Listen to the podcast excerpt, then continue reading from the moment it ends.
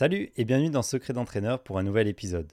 Aujourd'hui, j'ai le plaisir de recevoir Lauriane Marquet, qui est docteur en nutrition, qui intervient sur les équipes de France de judo, un pôle France de voile et anciennement sur des équipes professionnelles de cyclisme. Vous l'aurez compris, judo pour elle, judo pour moi, on va parler des sports à catégorie de poids et plus particulièrement de la gestion du poids du sportif. Donc si vous ne faites pas partie de sport à catégorie, je peux vous garantir que ça va quand même vous intéresser. On va parler des différents types de régimes qui existent, que ce soit de la prise ou de la perte de masse, et comment pallier à ça. Est-ce que je dois faire un régime sur le court terme, sur le long terme? Est-ce que je dois stabiliser mon poids? Est-ce que je dois laisser faire mon poids de forme? Si je dois changer de catégorie, quand et comment le faire? Et on va parler des différents compléments alimentaires. Est-ce que c'est utile? Si oui, pour qui? Quand? Comment? Pourquoi? On vous répond à toutes les questions. J'espère que l'épisode vous plaira, et moi je vous laisse place ben, à moi-même parce que je vais vous faire une dernière petite annonce. Quelques épisodes en arrière, je vous présentais une conférence qui allait avoir lieu le 2 et 3 mars. On a dû malheureusement l'annuler, en tout cas la journée, au 4 et 5 mai. Donc le 4 et 5 mai, je vous donne rendez-vous à Marseille pour une formation sur l'entraînement de l'enfant et de l'adolescent. Six grands intervenants, je vous en dis plus très prochainement sur les réseaux, donc n'hésitez pas à nous rejoindre. Et tout ça se fait en présentiel et en distanciel. Donc pas de raison pour le rater. Si tu veux plus d'infos, je t'invite à venir sur les réseaux sociaux. On annonce ça très très bientôt. Salut et bon épisode. Lauriane Marquet, bonjour. Bonjour. Bienvenue sur Secret d'entraîneur. Merci, merci de l'invitation. Ça me fait plaisir de te recevoir. Avec plaisir aussi d'être là et d'échanger sur la nutrition, du coup, un sujet un peu différent, mais c'est. Qui est nécessaire à l'entraînement. Exactement. Qui es-tu pour les gens qui ne te connaissent pas? Alors, du coup, Lauriane, je suis euh, nutritionniste du sport. Euh, j'ai fait une, enfin, j'ai une formation plutôt de chercheur en nutrition du sport. Je suis passée par une thèse que j'ai réalisée à l'INSEP il y a quelques années maintenant. Et là, depuis deux ans, je suis à mon compte en tant que consulting en, consultante en nutrition du sport. J'interviens auprès d'équipes de, de, haut niveau, principalement du coup l'équipe de France de judo. ça fait un certain nombre d'années qu'on collabore ensemble. Je travaille aussi avec le pôle France Voile de Marseille. Et j'ai collaboré pendant un certain nombre d'années avec une équipe pro de, cyclisme. Qu'est-ce qui t'a amené à passer de la recherche au terrain? Bonne question. Euh, je me suis un peu euh, lassée de la recherche parce que on avait du mal en fait à mener des études euh, sur le terrain parce qu'en fait on passe surtout notre temps à faire des projets de pour avoir des financements qui aboutissent pas toujours. On était en plus là sur la fin dans une période où c'était le Covid, donc euh, les projets plutôt financés, c'était plutôt santé, ce qui se comprend totalement. Mais les projets plutôt performance et sport euh, avaient un peu moins de financement. Et donc en parallèle, j'avais toujours une activité vraiment d'accompagnement scientifique des, fédérations. Et en fait, le côté vraiment euh, recherche appliquée, émotion, aventure humaine avec les fédés, je me suis rendu compte que c'était quand même ce qui me, ce qui me transcendait en fait au quotidien. Et voilà, et donc je me suis dit, allez, je prends le pli de, de partir que sur euh, du conseil nutritionnel, du coup, appliqué vraiment et, sur le terrain, du coup. Mais je regrette pas du tout mon parcours euh, scientifique. Au contraire, ça m'a amené une façon de travailler, une façon de bah voilà, d'être basé vraiment sur la science et d'avoir du coup des connaissances euh, bah, qui vont évoluer et d'avoir cette curiosité aussi de la recherche scientifique qui, qui m'amène euh, beaucoup de choses du coup au quotidien et dans les conseils que je peux donner. Donc euh, aucun regret d'être passé par la recherche, mais voilà, d'avoir basculé, c'était bien. Au moins, tu évites les guerres nutritionnistes, diététiciens, etc. Voilà, c'est ça. Très bien. donc, moi, je t'ai fait venir aujourd'hui pour qu'on parle de gestion du poids, mm, particulièrement pour les sports à catégorie.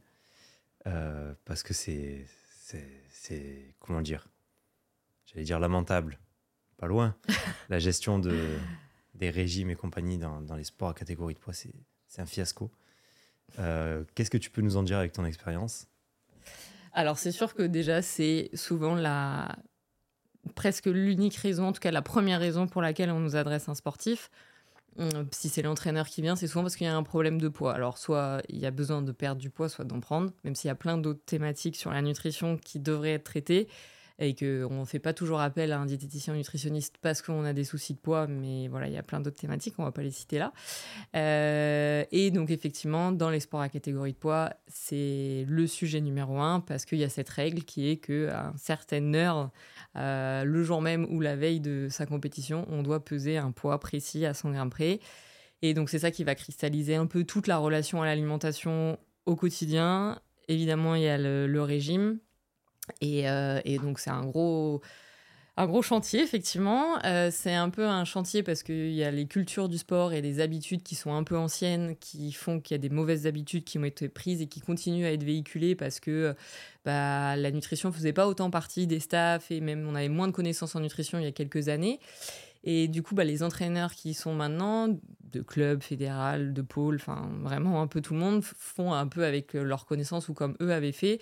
Et ils n'étaient pas, ils pas aussi accompagnés, ils n'avaient pas autant de connaissances. Donc voilà, il y a encore des, des erreurs qui perdurent. Donc on essaye de changer tout ça. ça prend du temps. L'éducation nutritionnelle, ça prend énormément de temps. Et voilà, on essaye de, de, retrouver les bonnes pratiques qui vont aider à la perf, mais aussi à la santé, parce que les régimes de sport à catégorie de poids peuvent être euh, très néfastes pour la santé. Il y a malheureusement des, des exemples un peu euh, bah, tristes mm. voilà, dans des pertes de poids, euh, extrêmes. Voilà, des pertes de poids qui sont extrêmes, qui ont amené carrément à des décès de, de combattants. Et bien sûr, évidemment, c'est hors de question qu'il se passe ce genre de choses. Donc voilà, on essaye de trouver un compromis entre bah, la théorie de la perte de poids, la culture du sport qu'il faut prendre en mm. compte, et euh, le côté santé et performance qu'on essaye d'améliorer. quoi. Avant qu'on parte dans les détails, est-ce que c'est pertinent finalement de perdre du poids pour euh, faire sa compétition? Ou est-ce qu'il vaut mieux passer à la catégorie supérieure? C'est une bonne question. Ça dépend des. Je dirais les deux. En fait, tout dépend euh, vraiment le poids de forme à laquelle, dans lequel on est hmm. euh, par rapport à sa catégorie de poids. Il y a des fois, clairement, il faut monter de caté. Euh, on se rend compte, notamment, donc nous, on a accès, c'est vrai, à des outils pour mesurer la composition corporelle. Et on se rend compte que quand on a une composition corporelle qui est euh, avec beaucoup de masse musculaire et très peu de masse grasse, ça devient dangereux du coup de faire un régime pour rester dans la catégorie du dessous. Et donc là, on incite l'athlète à monter. Ça prend du temps aussi. C'est compliqué d'accepter qu'on change de catégorie, surtout s'il y a eu des résultats qui ont été faits dans cette catégorie-là. Bah, on n'a pas envie de perdre un peu cette place et cette aura qu'on a mais voilà, d'un point de vue santé, ce serait quand même mieux. Donc ça prend du temps. Des fois, voilà, on commence à en parler, à semer la petite graine et en disant que bah voilà, c'est pas forcément définitif. Hein. Il y a des fois, on, a, on peut monter de et puis en fait redescendre quelques années après, en fonction aussi des, des âges. Des fois, la maturation physique, elle n'est pas la même, donc euh, ça peut un peu changer. Après, sinon, quand on est bien dans sa catégorie de poids, c'est quand même intéressant de, de perdre un petit peu de poids euh, plutôt que d'être pile à son poids de forme. Après, attention, là on parle de sportif de haut niveau, professionnel, on ne parle pas de quelqu'un qui va faire... Euh, qui est amateur et qui donc euh, voilà il faut quand même faire attention. C'est des gens qui sont quand même encadrés qui s'entraînent beaucoup. C'est voilà les conseils ou ce qu'on va parler voilà ça, ça, reste dans le cadre vraiment du, du sportif ouais de haut, du haut niveau. Et, et donc oui en fait il y a aussi pour euh, être plus précise et complète sur ma réponse, c'est que ça va aussi dépendre des sports à catégorie de poids parce qu'on ne va pas forcément avoir euh, les, mêmes, euh, bah, les mêmes qualités ou les mêmes. ouais, les mêmes. N'importe quelle qualité va pas nous faire gagner sur le, sur, sur le sport à catégorie de poids. Par exemple, je pense à taekwondo ou boxe, ça va plutôt être des sports d'allonge. Il n'y a pas forcément du corps à corps. où là, du coup, l'avantage du gabarit va être un peu moins important que dans des sports vraiment de corps à corps comme la lutte ou le, ou le judo par exemple, où là euh, on peut avoir du coup un intérêt à, avoir, à être plus lourd le jour de la compétition parce que du coup va y avoir vraiment un rapport de force corps à corps. En boxe ou en taekwondo on a besoin d'être plus mobile, d'être plus rapide et donc là on a un petit peu moins d'intérêt à, être plus lourd et on peut avoir des pertes de poids qui sont, qui sont un peu moins importantes. Et après, il y a les sports professionnels où là, du coup, on a moins de pertes de poids dans l'année et où là, on note des pertes de poids qui sont bien plus importantes parce qu'il n'y a que quelques régimes dans l'année et, pas, euh, et pas 7 ou 8 comme on a dans les sports euh, plus olympiques. Quoi. Hmm. Oui, c'est vrai que la, la, fréquence aussi de la perte de poids va jouer sur la prise de décision de, changement de catégorie. Ouais, ouais. Quand on a des régimes à faire euh, à répétition, là, on va essayer effectivement que la perte de poids elle soit, elle soit moins importante. Là, on est dans l'année des Jeux. Euh, nous, on a la chance français de ne pas avoir de sélection. Enfin, il y a une sélection nationale, mais pas besoin de se qualifier. Euh, mais sur l'Olympiade précédente, c'était différent. Il fallait qu'on se qualifie. Et donc, des athlètes étaient amenés à répéter des régimes plusieurs fois dans l'année pour aller chercher des points et pouvoir rentrer dans la ranking olympique. Et aussi, on a la chance, nous, par exemple, en judo, pour parler de ce que je connais, d'être bien classé dans la ranking mondiale. Mais on veut aussi aller chercher des, places de tête de série. Donc, on va toujours chercher des points. Et donc là, ouais, il y en a qui étaient amenés à faire beaucoup de régimes dans l'année. Et donc là, on essayait effectivement qu'il y ait moins de poids à perdre parce que bah, plus on va faire de régime, plus on va mmh. impacter sa santé, son risque de blessure, etc. Et je prends l'exemple toujours en judo de Clarisse avec Benenou, qui à l'époque perdait du poids à chaque fois et avait des résultats un peu en dents Et du jour où elle a été prise en charge en nutrition et qu'elle s'est quasiment stabilisée à son poids de, de, compétition qui est devenu son poids de forme, elle a plus que performé, qu'elle a eu une carrière qu'on lui connaît. Effectivement. Est-ce que des fois, c'est pas plus pertinent de faire, entre guillemets, un petit effort tout le long plutôt que des, régimes en dents Est-ce que c'est pas plus efficace sur la perf? Bah alors ça c'est mon quotidien, je fais que leur répéter ça effectivement, que euh, il vaut mieux faire des efforts un peu au quotidien, des petits efforts pour avoir un poids de forme qui est euh, correct par rapport à la catégorie de poids, que de faire des efforts pendant une semaine, dix jours drastiques, avoir un régime restrictif et arriver au poids. Ils l'entendent pas tous, c'est compliqué. ils préfèrent faire euh, vraiment euh, des régimes très difficiles pendant une période courte plutôt que de faire un peu d'effort sur, euh, sur le long terme. Et donc c'est là, quand je parlais d'éducation nutritionnelle en début, c'est là où il y a besoin de répéter et de, et de répéter les messages. par expérience aussi, je me rends compte que plus ils sont âgés, plus c'est une notion qu'ils vont comprendre parce que bah, vont mieux récupérer, ils vont moins se blesser. Effectivement, quand on a affaire à des athlètes un peu plus jeunes, autour de 20 ans, c'est des notions qui, qu'ils entendent moins parce que ça fait moins la différence en fait sur l'entraînement, sur, sur les performances.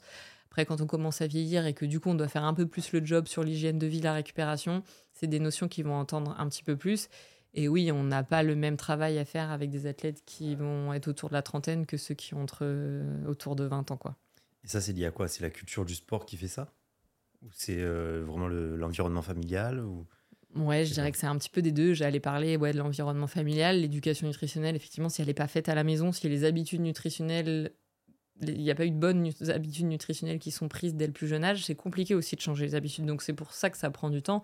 Et c'est peut-être aussi pour ça qu'à partir d'un certain âge, on est un peu plus à l'écoute de ça. Il y a, notre goût change aussi, donc il y a des choses qu'on ne mangeait pas et qu'on va être amené à manger qui sont en général un peu plus sains. On mange quand même plus sain quand on est un peu plus âgé que quand on a autour de 20 ans où on va aimer euh, voilà, beaucoup d'aliments, un peu plaisir. voilà, c'est ça.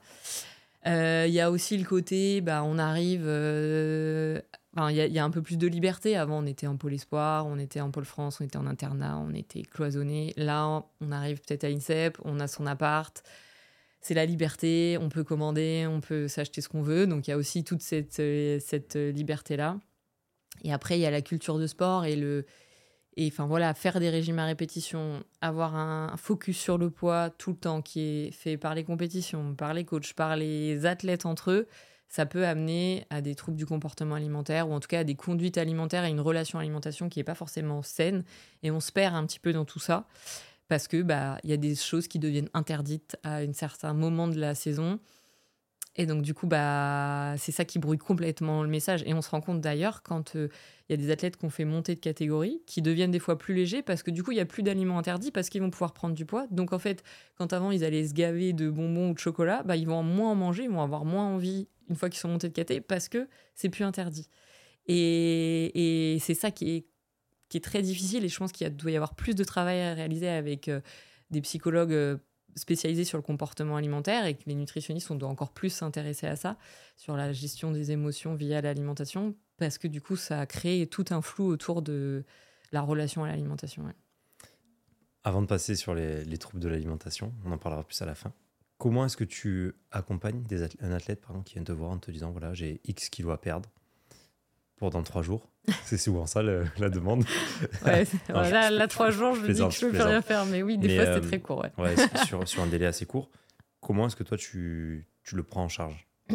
Alors, du coup, euh, déjà, on va répondre à la demande euh, tout de suite. Effectivement, il a une compétition dans dix jours. Même s'il est trop lourd et que dans la théorie, ça convient pas, on va faire en sorte qu'il rate pas sa pesée et on va faire en sorte que sa compétition, elle se passe bien. Après, moi, je vais l'amener à ce qu'on se revoie après pour dire non, en fait, à une semaine, tu peux pas peser ce poids-là. Et on va travailler après coup sur l'équilibre alimentaire au quotidien pour faire en sorte que le poids de forme soit un petit peu plus bas et que après on fasse des, on travaille après sur le régime, mais qu'on ait un régime à faire de 3 kilos ou qu'on ait un régime à faire de 6 kilos en 10 jours, effectivement, c'est pas la même chose. essayer de leur faire comprendre pourquoi si on a beaucoup de poids à perdre en peu de temps, quel impact ça va avoir sur leur composition euh, le jour de la compétition, quel impact ça va avoir sur leur déshydratation et du coup sur le risque de blessure, sur leur performance, et essayer de les amener à des stratégies du coup qui, soient meilleures. Et, euh, et en fait, des fois, ils ont veulent pas travailler trop aussi sur la gestion du poids au quotidien parce que ils ont l'impression qu'on va déjà les mettre au régime et qu'ils vont déjà s'affamer, qu'ils vont plus avoir, qu'ils vont, on va devoir réduire les quantités.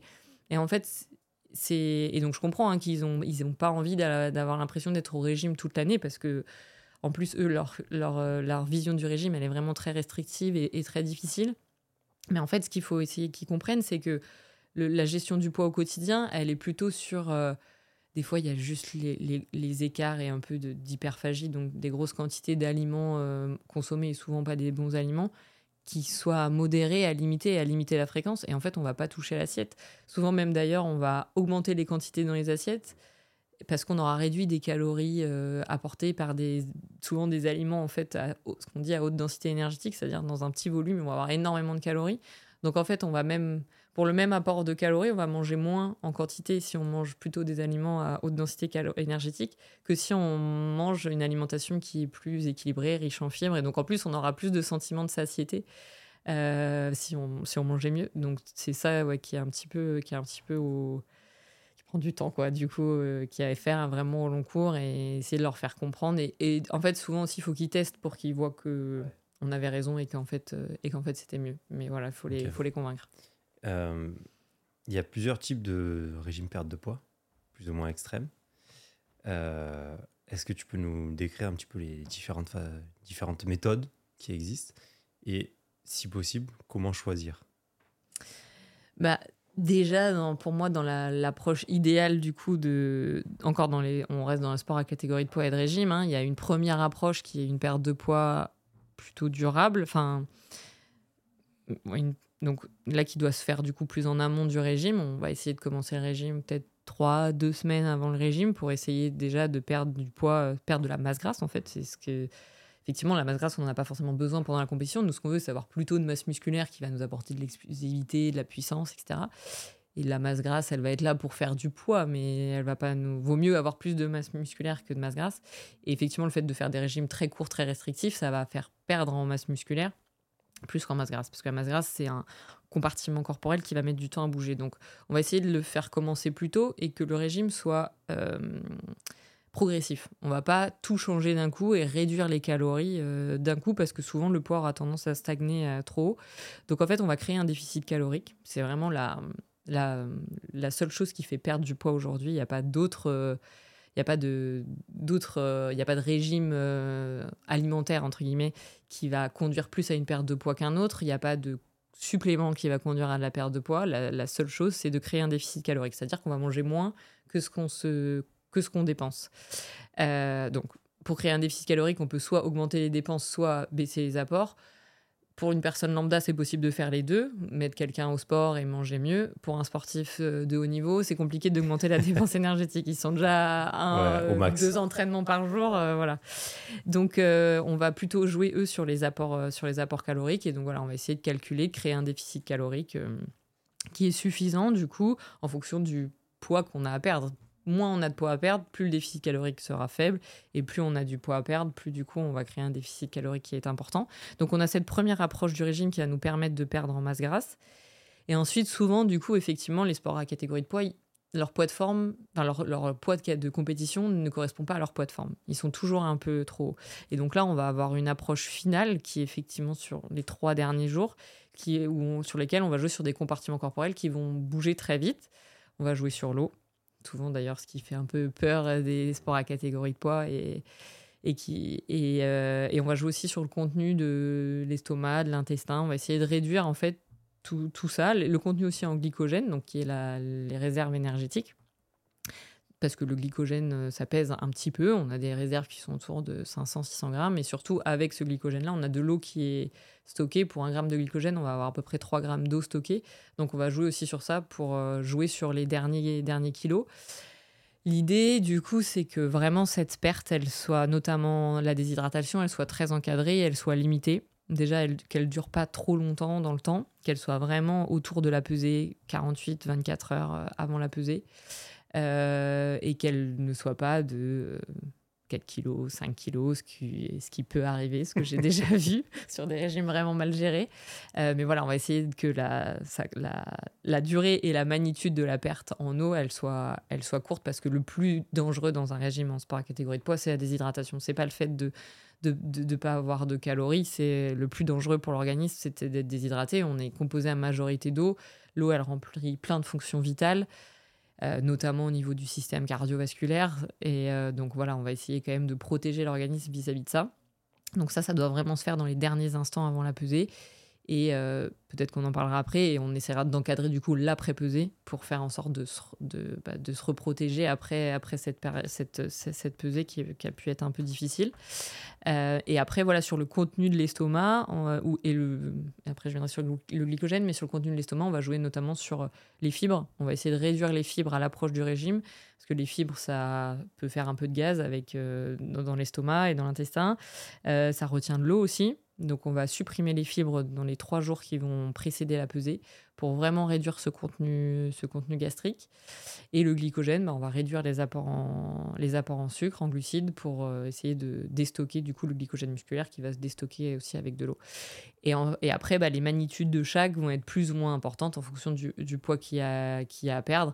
Il y en a avec qui on va pouvoir garder un apport de glucides sur la fin et on va jouer que sur l'eau, ce qui est quand même l'idéal parce que ça va quand même être le substrat énergétique principal des muscles pour des efforts à très haute intensité. Et du coup qui quand même conditionne la performance. Et dans les sports à catégorie de poids on est quand même beaucoup sur cette filière. Donc si on peut garder des apports de glucides c'est quand même plus intelligent. D'où l'intérêt de peut-être euh, être plus léger plus tôt pour pouvoir garder ça.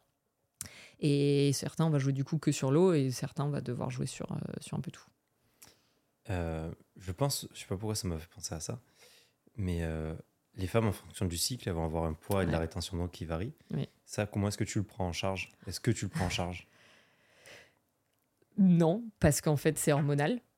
Donc, euh, les hormones, c'est quelque chose qui est super puissant dans le corps. Et donc, en fait, euh, quand ça arrive, et ça arrive hyper souvent, bah, c'est hyper compliqué. Euh, les filles sont obligées du coup d'être encore plus en restriction calorique et de perdre encore plus d'eau parce que bah, voilà, c'est un déséquilibre hormonal qui va conduire aux règles, qui nous crée cette rétention d'eau. Après, s'il y a des troubles du cycle, on va s'orienter du coup vers les, des gynécos du sport pour essayer aussi de régler ça. Euh, mais les gynécos du sport, elles, ont, euh, elles peuvent avoir certaines solutions un peu sur, sur les rétentions d'eau. Donc, d'ailleurs, bien souvent, en tout cas, moi, pour celles que je connais, elles font peu souvent appel à une gynéco du sport. Je ne sais pas si c'est la même chose dans tous les sports, mais du coup, j'encourage les, athlètes féminines à bien réaliser leur suivi gynécologique. Et parce qu'aussi, on peut avoir aussi des troubles du cycle, voire même des pertes de cycle qui sont absolument pas normales. Euh, et donc voilà, ça peut être un sujet aussi à discuter avec euh, la gynéco du sport, mais en tout cas, d'un point de vue nutritionnel, on n'a pas trop de, on n'a pas trop de levier pour euh, combattre cette rétention d'eau qui est liée aux hormones. Après, il y a d'autres choses qui peuvent encourager, qui peuvent favoriser la rétention d'eau. C'est aussi euh, une alimentation qui est trop salée. Donc ça, c'est aussi un des leviers sur lesquels on va jouer. Une semaine avant un régime, on coupe le sel, on sale plus les repas, on boit plus d'eau euh, trop, trop, trop riche en sodium non plus, des eaux minérales euh, connues dans le milieu du sport, ceinture, Vichy, Célestin, qui sont très intéressantes, qu'on va utiliser après, mais pas à ce moment-là. et donc voilà, sur d'autres aspects qui peuvent entraîner de la rétention d'eau, on va, on va jouer. Mais là, ouais, quand c'est le, moment du cycle, c'est ça complique les choses, malheureusement. Euh, on parlait de coaching hydrique, ouais. que, On le voit beaucoup dans les sports pro. Oui. Et du coup, ça vient vachement sur les sports olympiques, alors que.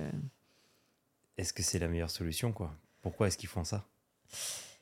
Alors évidemment, c'est pas la meilleure solution parce que comme je l'ai dit, la déshydratation, ça va être le côté le plus euh, le plus dangereux pour l'organisme et le plus délétère pour la performance aussi. Alors en plus, il y a certains sports où la pesée, elle, va être la veille. Le judo, taekwondo, euh, ça va être la veille. La lutte aussi, il me semble. Boxe, c'est souvent une pesée le matin. Aviron, qu'on oublie un peu dans les sports à catégorie de poids, c'est aussi une pesée le matin. Et donc là, aussi, en fonction de hum, l'organisation un peu de la pesée, de la compétition, on va pas non plus avoir la même stratégie de perte de poids. Si on a un temps pour se réhydrater, alors on peut essayer de perdre un petit peu plus de poids sur l'eau, donc judo, taekwondo, les peser la veille. Ceux qui sont pesés juste quelques heures avant leur compétition, c'est vraiment quelque chose euh, qu'il faut, qu'il faut éviter. Et du coup, dans les sports pro, voilà, ils vont faire du, cutting. Et voilà, comme on l'a dit, il y a aussi une différence de eux, ils n'ont pas beaucoup de pertes de poids à faire dans l'année. Ouais, ouais. J'ai pas forcément les chiffres, moi je travaille pas avec des, des Entre sportifs. une et trois. Voilà, une et trois, et on l'a dit. Nous, des fois, ça va être 7, 8, ça va être euh, tous- les mois, il va y avoir un régime. Des fois, ça peut même être à deux semaines en fonction de, bah, de l'importance de la compétition et tout. Et on peut pas soumettre le corps à, à autant, de, à autant de déshydratation. Donc, ils vont utiliser euh, des bains chauds, ils vont utiliser des saunas, ils vont utiliser des, des, exercices qui sont couverts. Alors, nous, c'est des choses aussi qu'on utilise. Alors, on va plutôt favoriser du coup la perte en eau plutôt active, donc via des exercices en étant couvert, plutôt que la perte en eau passive, type sauna, bain chaud. Des fois, malheureusement, on n'a pas le choix, ou en tout cas, on termine la sudation par des choses un peu plus passives euh, une fois que l'exercice a, été fait.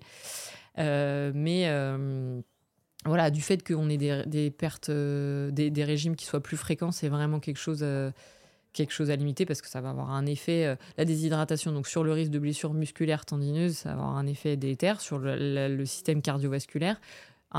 Si on est déshydraté, le sang s'épaissit, donc la pompe cardiaque, le cœur va devoir fonctionner beaucoup plus pour mettre en mouvement le cœur et, le, sang pardon, et aller fournir euh, en oxygène, en nutriments tous les organes. Euh, sur la, performance aussi, sur tout ce qui est lucidité, prise de, temps de réaction, prise de décision, ça va vraiment jouer aussi sur, le, sur la perf. Donc euh, pour tout ça, effectivement, on va essayer de limiter le cutting. Surtout qu'en plus, euh, le fait d'arriver à un poids de forme un peu plus faible avant les compétitions, euh, ça a un intérêt sur la qualité de l'entraînement, sur la, prévention des blessures à l'entraînement, sur la qualité de l'entraînement aussi. Donc il y a de toute façon, comme j'ai dit, on a parlé que souvent on vient voir un nutritionniste pour la perte de poids, mais il y a pour plein plein d'autres raisons, il faudrait venir voir un, nutritionniste ou diététicien parce que justement sur ouais, la prévention des blessures, sur la qualité de l'alimentation à l'entraînement, sur la récupération. Et donc en fait le fait de déjà améliorer ses habitudes nutritionnelles pour baisser son poids de forme, ça aura, ça aura aussi un impact sur euh, la qualité de l'entraînement et du coup la progression. À quel moment tu, euh, tu conseilles à un sportif ou à un staff de monter de catégorie de poids? Est-ce qu'il y a un pourcentage de poids de corps perdu par rapport à un pourcentage de masse grasse? Est-ce que c'est par rapport au ressenti de l'athlète? Comment est-ce que tu gères ça? Euh, un peu des deux en fait. Il y a déjà effectivement c'est plutôt un pourcentage de masse grasse. Il y a des Mhm. pourcentages de masse grasse auxquels on sait qu'il faut pas forcément descendre. Alors ils sont différents suivant les hommes et les femmes. hein. Les femmes on est plus grasse. Est-ce que tu as des valeurs à donner? Ouais. Du coup euh, les filles effectivement on va essayer de pas descendre en dessous de 15%.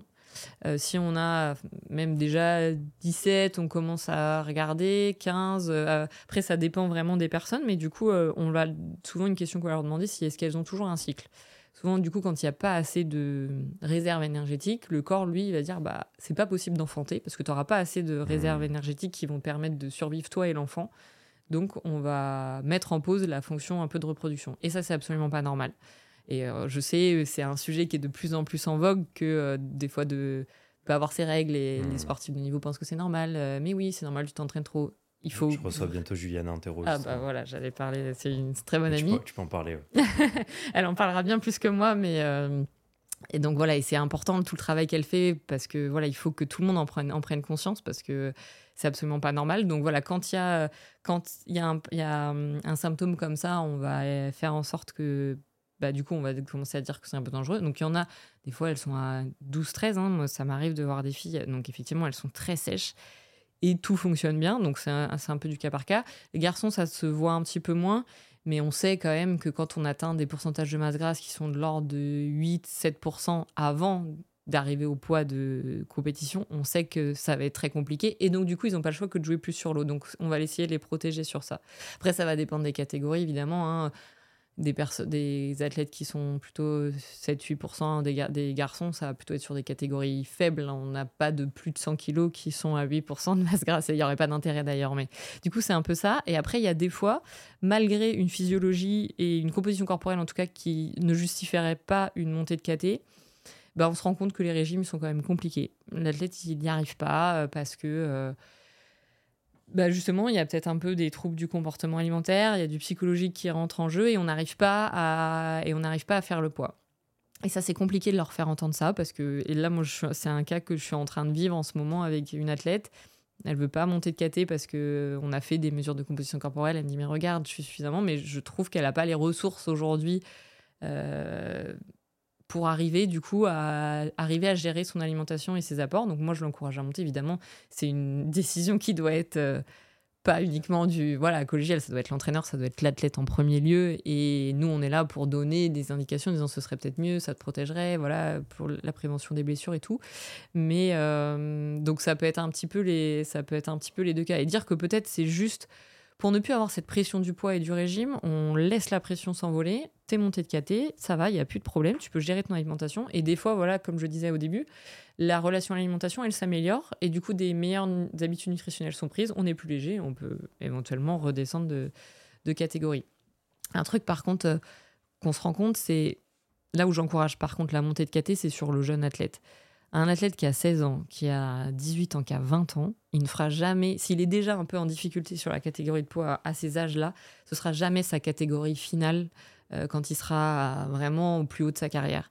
Donc plutôt que de l'abîmer un peu euh, et de qui soit se blesse et euh, qu'on crée justement peut-être un trouble du comportement alimentaire si jeune, faites-le monter très vite. Il va prendre du coup des repères plus vite dans la catégorie d'au-dessus, donc il sera plus fort plus vite dans cette catégorie d'au-dessus. Et c'est un travail qu'on fait justement avec la fédération, où là, sur les entrées à l'INSEP euh, des nouveaux juniors au cadet, on en a fait monter plein tout de suite, parce qu'on savait qu'ils étaient un petit peu juste sur la catégorie de poids, pour pas perdre de temps et pour pas les, et pour pas les blesser. Il y en a trop, où on se rend compte quand ils sont plus vieux qu'ils se blessent beaucoup, et en fait, qu'ils faisaient énormément de régime.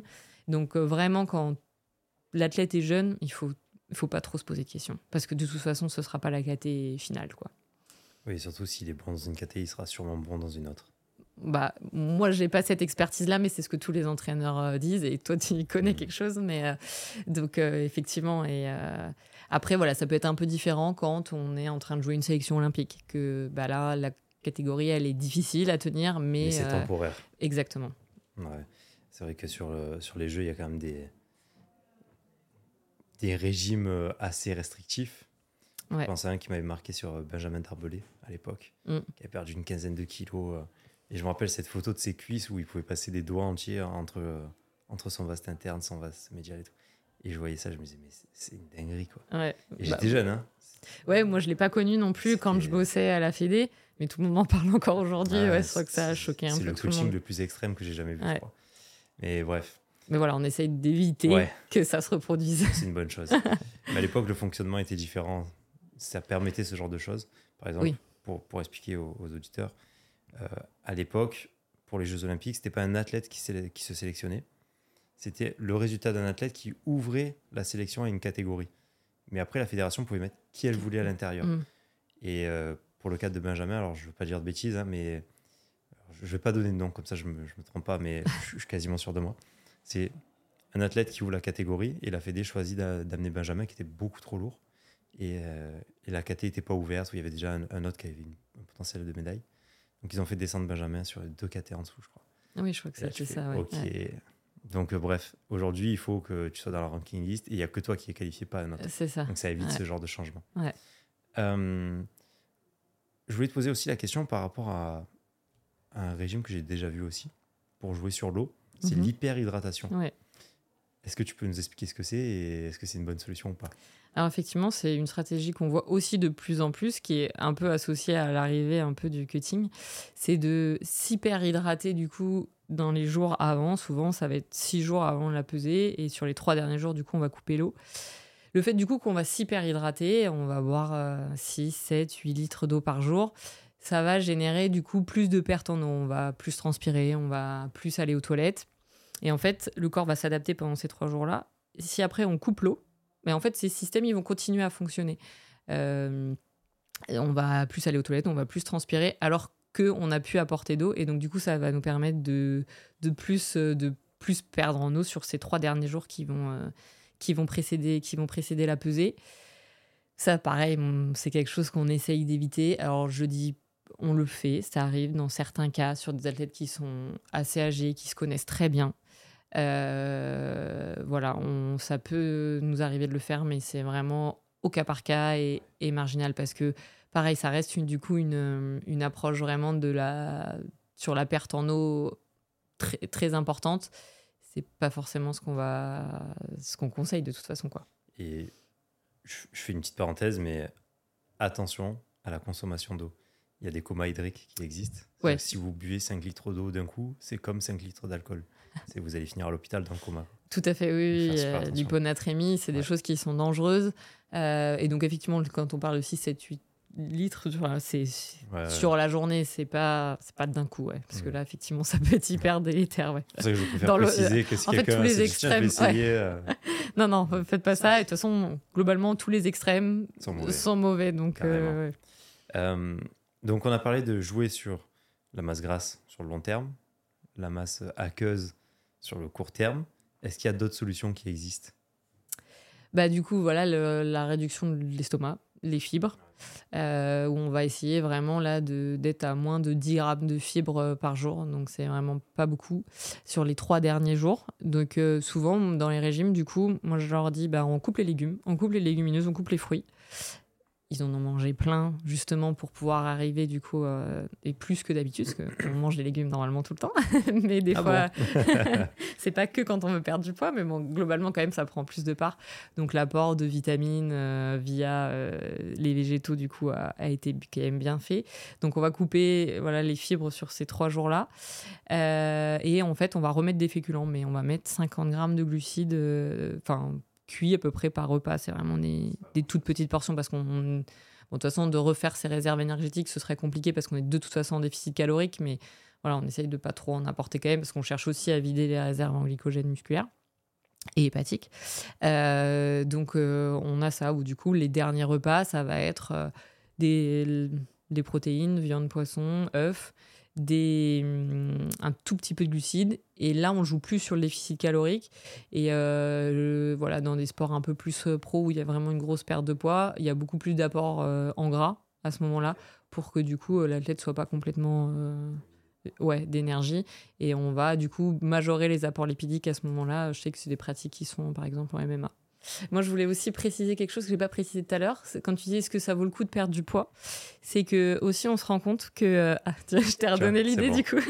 Euh, c'est que euh, pour certains, c'est important le régime. Hmm. Ça les conditionne à la compétition. C'est le premier combat, on dit en judo. Ouais, voilà. Et t'en as où en fait on faisait des super belles pertes de poids. Ils avaient quasiment rien à perdre la veille, le lendemain, très peu sur l'eau et tout.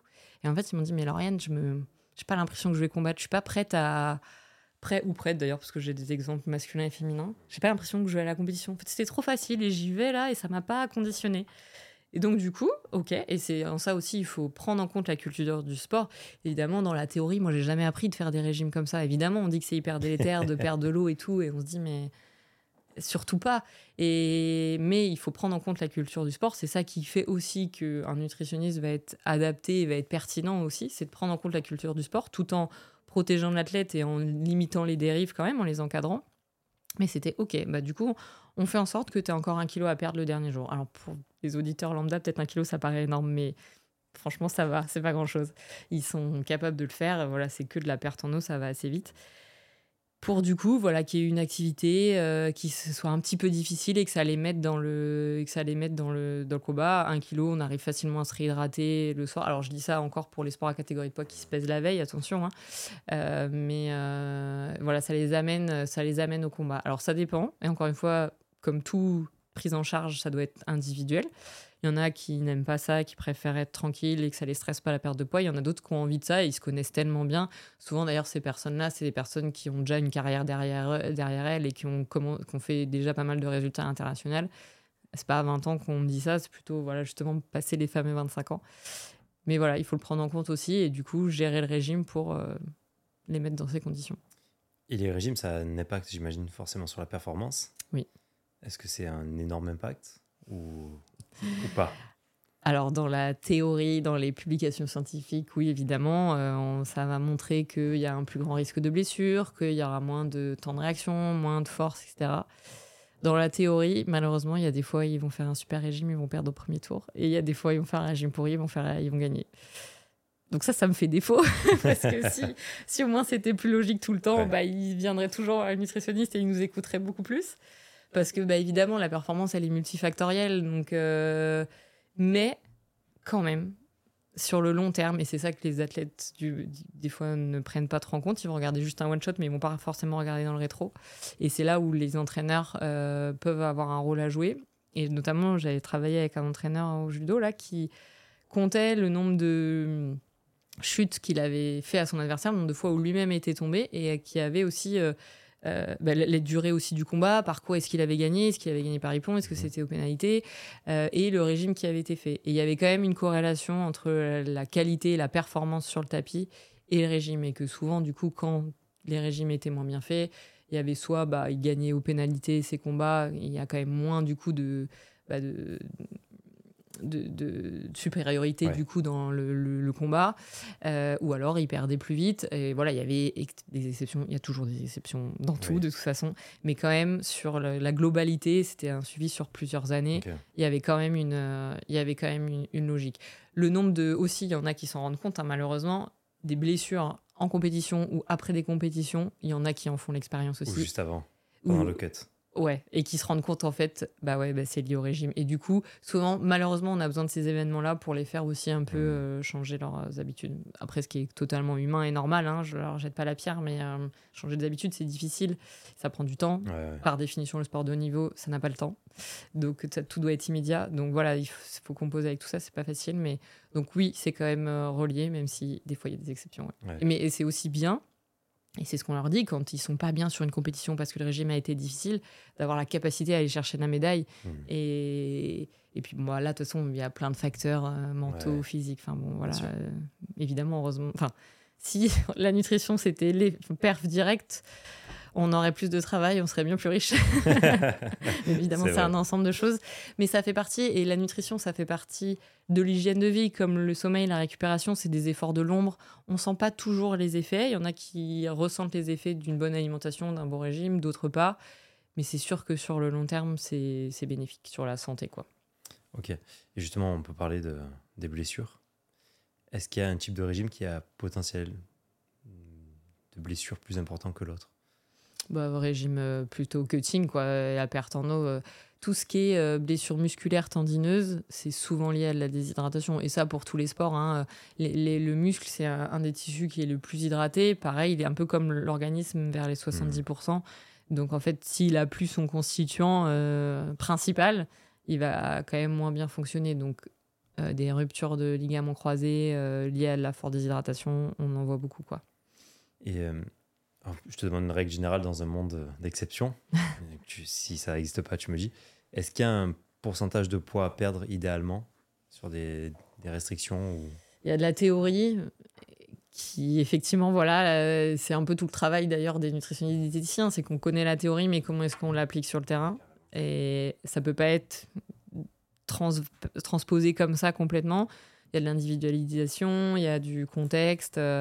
Souvent, on dit qu'il faut pas perdre plus de 2-3% de poids de corps sur l'eau. Euh, qu'une semaine avant sa compétition, on est à 5% de son poids et que du coup, au quotidien, on est plutôt à 8% de sa catégorie de poids. C'est pas toujours le cas. et, encore une fois, ça dépend ça dépend aussi des catégories de poids, ça dépend de l'historique de la personne et comment elle se connaît. Donc, euh, on peut pas, c'est pas quelque chose qu'on peut imposer à tout le monde. C'est par contre quelque chose, je pense, qu'il faut inculquer aux plus jeunes. Encore une fois, l'individualisation, elle est beaucoup plus possible et pertinente quand on a des athlètes qui se connaissent et qui sont un peu plus âgés que sur quelqu'un qui a 20 ans et qui se connaît moins bien et qui a encore plein de choses à apprendre, quoi. Donc, ça peut être des des points de passage qui peuvent être un peu plus imposés et, en tout cas répétés aux plus jeunes. Et on prendra un petit peu plus de liberté et de latitude sur ça, sur des athlètes qui sont un peu plus âgés. Ok, super. Alors, il n'y a pas que la perte de poids, il y a aussi la prise. Ouais. Par exemple, on parlait des jeunes qu'on fait monter de catégorie. Ouais. Généralement, il faut essayer de les faire monter rapidement. Ouais. Comment est-ce que ça se passe? Effectivement, dans les sports à catégorie de poids, c'est aussi une problématique qu'on voit assez souvent. Et donc, on veut prendre du poids, mais on veut pas prendre n'importe quel poids. Évidemment, on veut prendre plutôt de la masse musculaire. Donc, ça, c'est un travail euh, vraiment en collaboration avec le préparateur physique. Il n'y a pas de prise de masse musculaire s'il n'y a pas de, programme de musculation ou de cycle d'hypertrophie. Et il n'y a pas de prise de masse musculaire s'il n'y a pas d'apport en protéines ou caloriques plus important. Si c'est que l'un ou l'autre, ça marchera pas ou beaucoup moins vite. Et c'est vraiment quelque chose qui a à faire ensemble. Et du coup, voilà, souvent, on s'accorde avec le préparateur physique.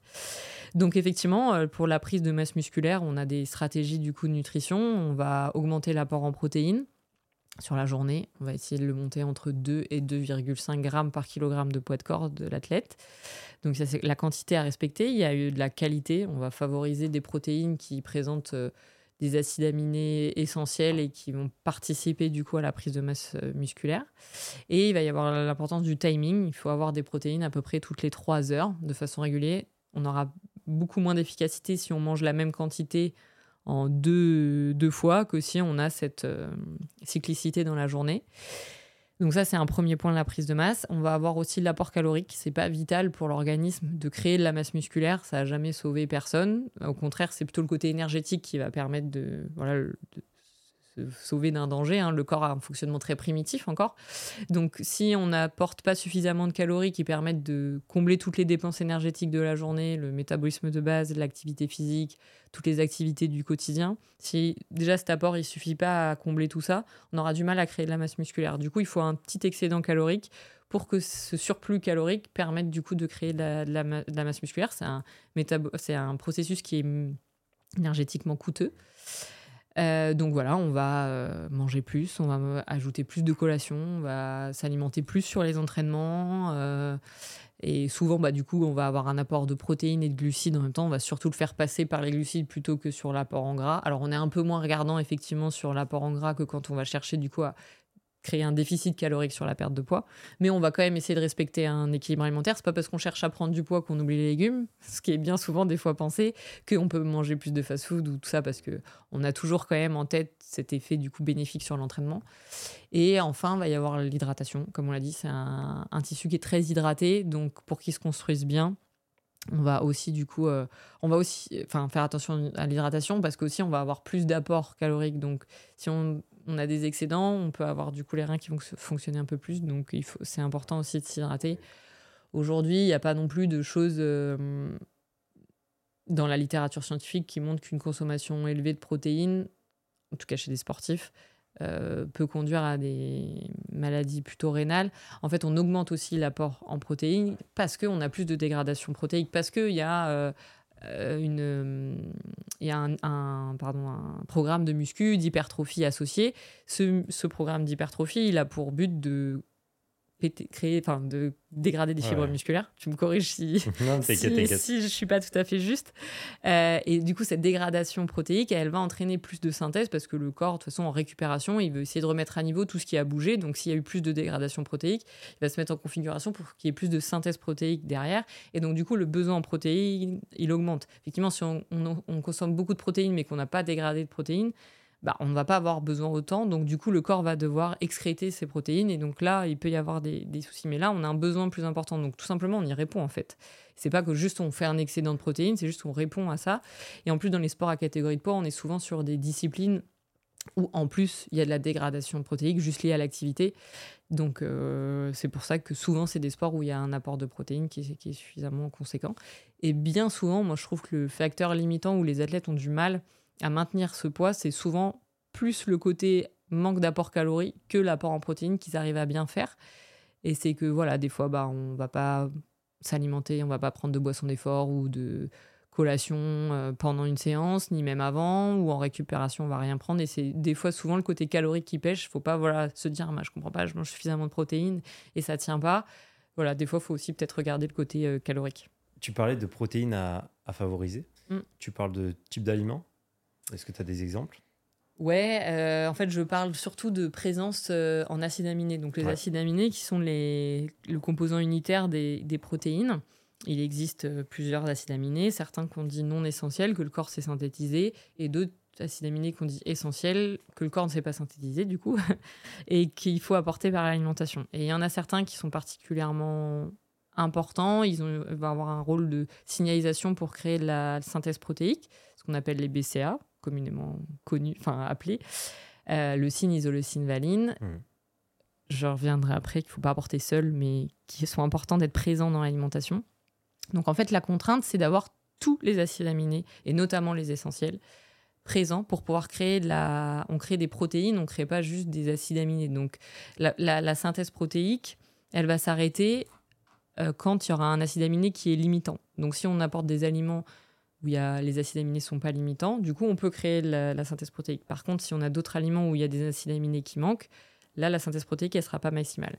Donc, dans les apports protéiques au quotidien, on va différencier les protéines animales des protéines végétales. Les produits animaux contiennent l'ensemble des acides aminés, ce qui n'est pas le cas des protéines végétales. Donc, les protéines animales, on va avoir viande, poisson, œufs, produits laitiers, globalement. Et après, on a les protéines végétales. On va retrouver donc soja, euh, tofu. On va Les retrouver les légumineuses. Voilà, tout à fait. euh, Lentilles, haricots rouges, pois chiches. Euh, et on peut retrouver un peu de protéines dans les graines, dans les- le beurre de cacahuète, euh, des choses comme ça. Et en fait, euh, alors, je dis pas que c'est pas possible de faire une prise de masse en étant végétarien. Pas du tout. C'est juste que c'est plus compliqué et qu'il faut, il faut souvent pas le faire seul, du coup, parce que. Je m'explique, du coup, les, les légumineuses, par exemple, elles vont manquer de certains acides aminés. Mhm. Et donc, du coup, là, là, si on a un apport de protéines exclusivement, du coup, par les légumineuses, on ne sera pas au maximum de la synthèse protéique. Par contre, il y a les céréales, par exemple, donc tout ce qui est euh, blé, les pâtes, euh, le riz, quinoa, euh, Qui viennent compléter les légumineuses. Exactement. Eux manquent aussi d'un acide aminé Mhm. qui est eux présent dans les légumineuses et qui présente l'acide aminé manquant des légumineuses. Donc en fait, le fait d'associer les deux fait que du coup, on va retrouver là l'ensemble du spectre des acides aminés. Euh, et donc, il y a bien souvent d'ailleurs plein de repas un peu ancestraux qui l'ont bien compris.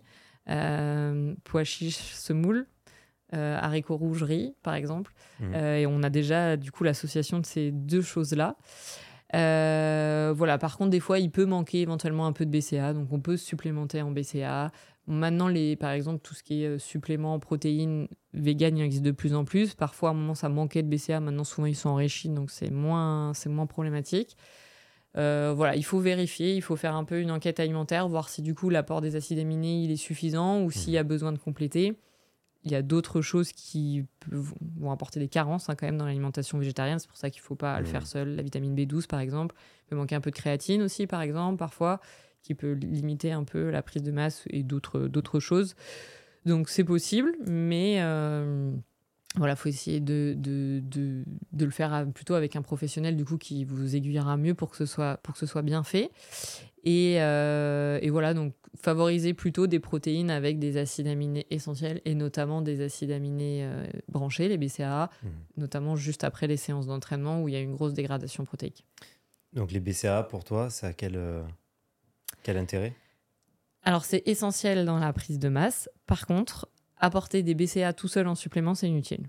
Il faut apporter des protéines qui contiennent des BCA. Il ne faut pas apporter juste trois acides aminés. Comme je dis, il existe un ensemble d'acides aminés, il existe à peu près une vingtaine. Si on n'apporte que trois acides aminés, on va pas aller très loin. Quoi. Il, faut, tous les, il faut tous les apporter. Et de plus en plus, hein, dans la littérature scientifique, on entend que les BCA, c'est peut-être le supplément le plus inutile parce qu'il est mal pris en fait. Ouais. Euh, et ils sont souvent très chers. et dans, par exemple, si on parle un peu des suppléments, dans les protéines type whey, c'est l'aliment qui contient le plus de BCA. Il n'y a pas besoin de se supplémenter en BCA. En nutrition, il y a toujours un palier, ça sert à rien d'apporter plus, toujours plus. Parce que là, ça va créer plus de, bah, de, de, de, De traitement. de traitement, voilà, et de déchets. Il n'y a pas besoin, c'est pas toujours plus qui fait que c'est efficace. C'est très souvent un palier. Donc, si on a, vaut mieux apporter de la whey que d'apporter des BCA. Des BCA à l'effort, euh, à part si on parle d'e- d'efforts type ultra endurance, sur des efforts d'une heure et demie, deux heures, ça n'a aucun, ça n'a aucun intérêt. Donc euh, voilà, là aussi, faites-vous bien conseiller. Euh, par contre, si c'est pour, vous voulez pas prendre de shaker de protéines, vous voulez plutôt faire euh, un- une récupération avec des aliments, euh, des vrais aliments, ce qui est très bien, ce qui est d'ailleurs l'approche euh, première qu'on va conseiller. Un fromage blanc, un skir, un sandwich avec des tranches de jambon. Là, il va nous manquer des BCA, donc là, on peut en apporter en plus, mais on aura eu quand même des protéines entières grâce aux, grâce aux aliments. Mais apporter des BCA seuls, non, c'est inutile. Merci. Parce que quand j'étais étudiant, on avait eu des cours justement sur les BCA. C'était le tout début de, de cette supplémentation qui arrivait en France.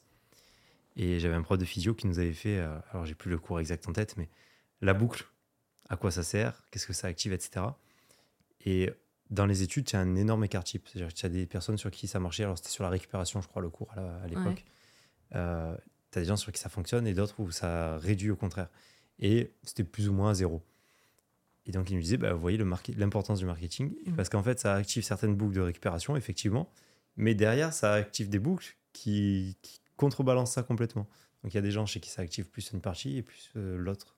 Il me disait, ça, c'est un truc, euh, pouvez le mettre au chiottes, c'est pareil, quoi. Ouais. Et donc, nous, qui étions des, En plus, débutants, tu vois, on, ouais. on connaissait pas trop, on était étudiants. On disait, ouais, mais pourquoi est-ce que c'est tant consommé? Il me dit, ouais, parce Mm. que le marketing, c'est fort et qu'il y a beaucoup d'idiots. Dis, ah ouais, c'est vrai. Ouais, faut faire attention. euh, les suppléments, il y a, tout n'est Ouais, pas tout n'est pas utile et on veut vous en vendre le plus possible parce que ça coûte cher. Ouais. Mm. Mm. Euh, tu parlais de, de whey et de protéines en poudre. Est-ce que c'est quelque chose de, je veux dire, quasiment obligatoire pour les sportifs de haut niveau ou pas? Parce qu'on a quand même une dépense énergétique qui est très importante. Mm. Est-ce que ça permet de... En gros, le- ma question, c'est est-ce que c'est utile parce que ça va permettre d'avoir un système digestif un peu plus off qu'avec de vrais aliments? Je dirais pas que c'est obligatoire parce que c'est pas l'approche qu'il faut avoir. La, base de la pyramide alimentaire du sportif de niveau, c'est les aliments bruts. Et que ces produits-là, ils vont répondre à des solutions, enfin à des besoins euh, à des moments qui sont très précis et ils vont apporter de la praticité. Et euh, effectivement, on va pouvoir consommer des protéines dans un plus petit volume. Euh, il peut y avoir certains intérêts comme ça, mais ça doit surtout pas être la porte d'entrée. La base, ça doit être l'alimentation basique. De toute façon, le premier conseil en nutrition, c'est de manger brut, non transformé. Et ça, ce sont des produits transformés.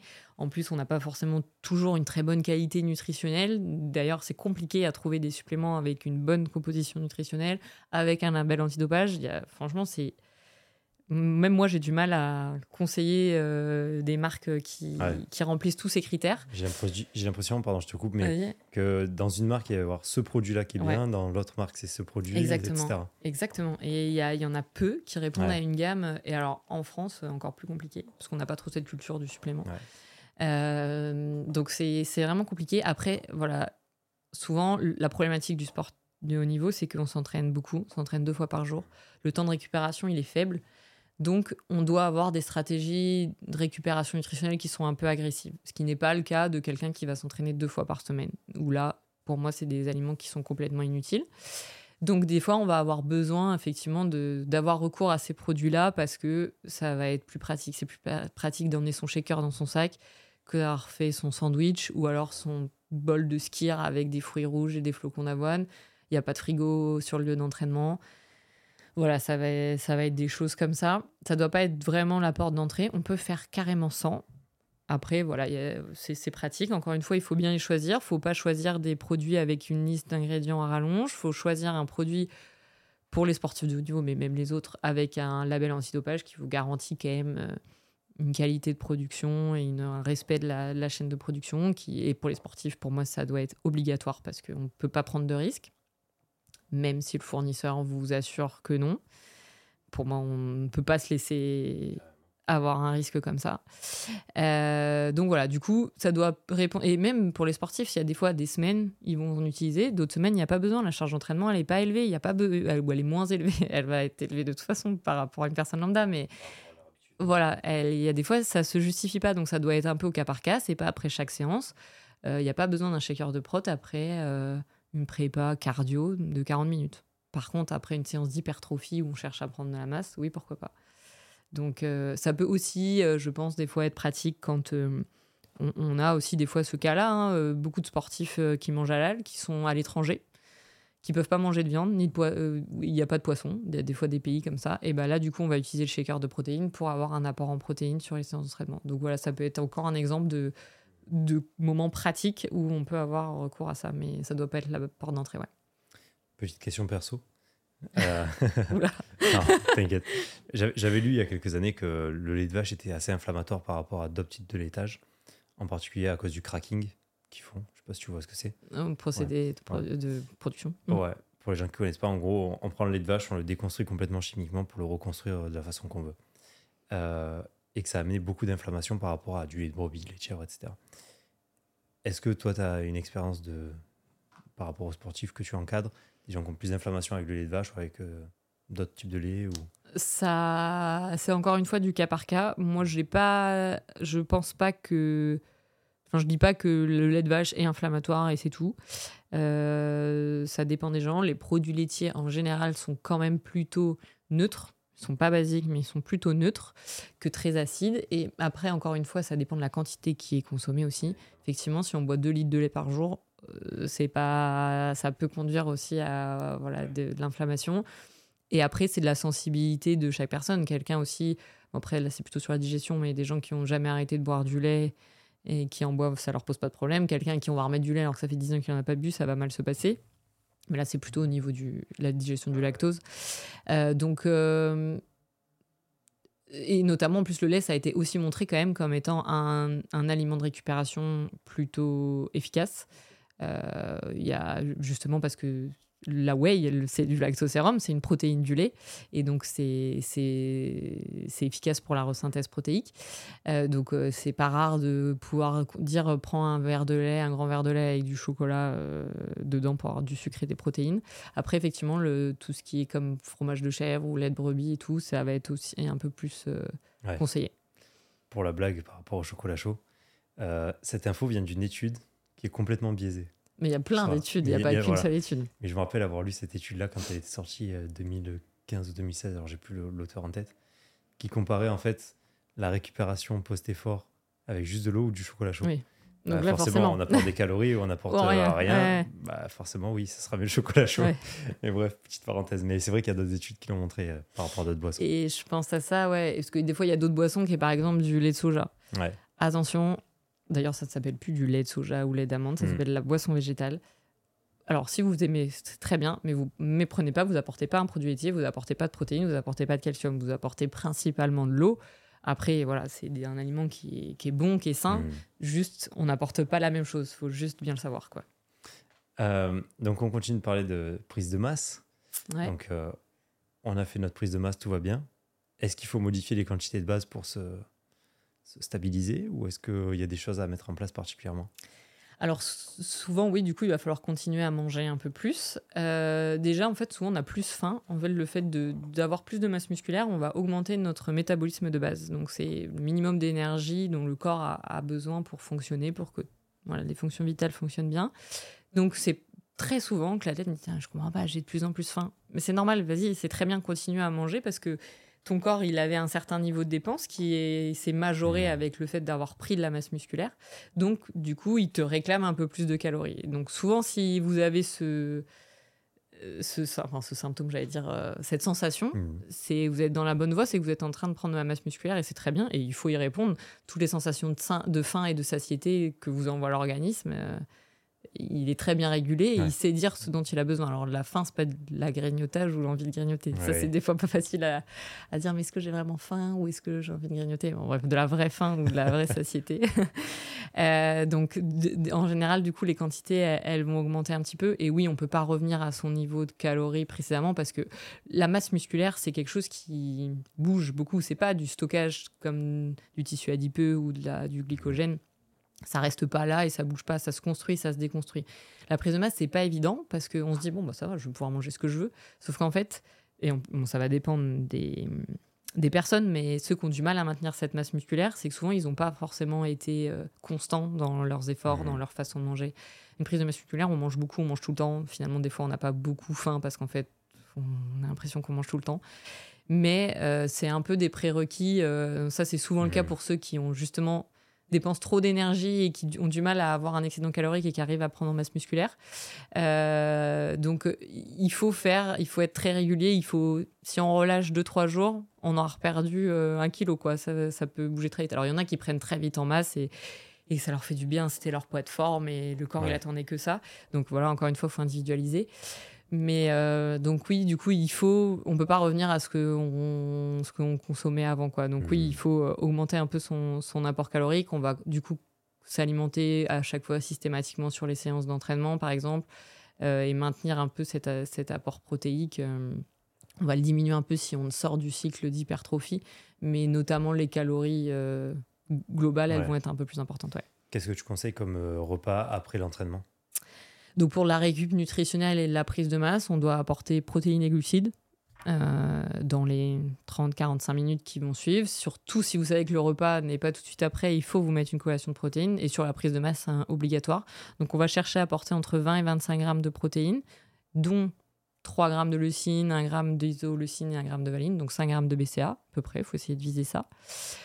Un shaker de prot, ça vous amène ça déjà à peu près sur les protéines si on est en équivalent de, de, aliment brut, euh, ce serait bah, trois tranches de jambon. Une tranche de jambon, c'est à peu près 7-8 grammes de protéines.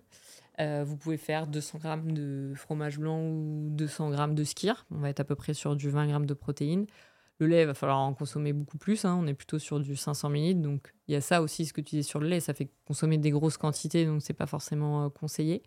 Donc, ça peut être, euh, voilà, par exemple, euh, un shaker de protéines avec un fruit, ou alors c'est un shaker de protéines gainer, où là, on a déjà les glucides, les glucides dedans.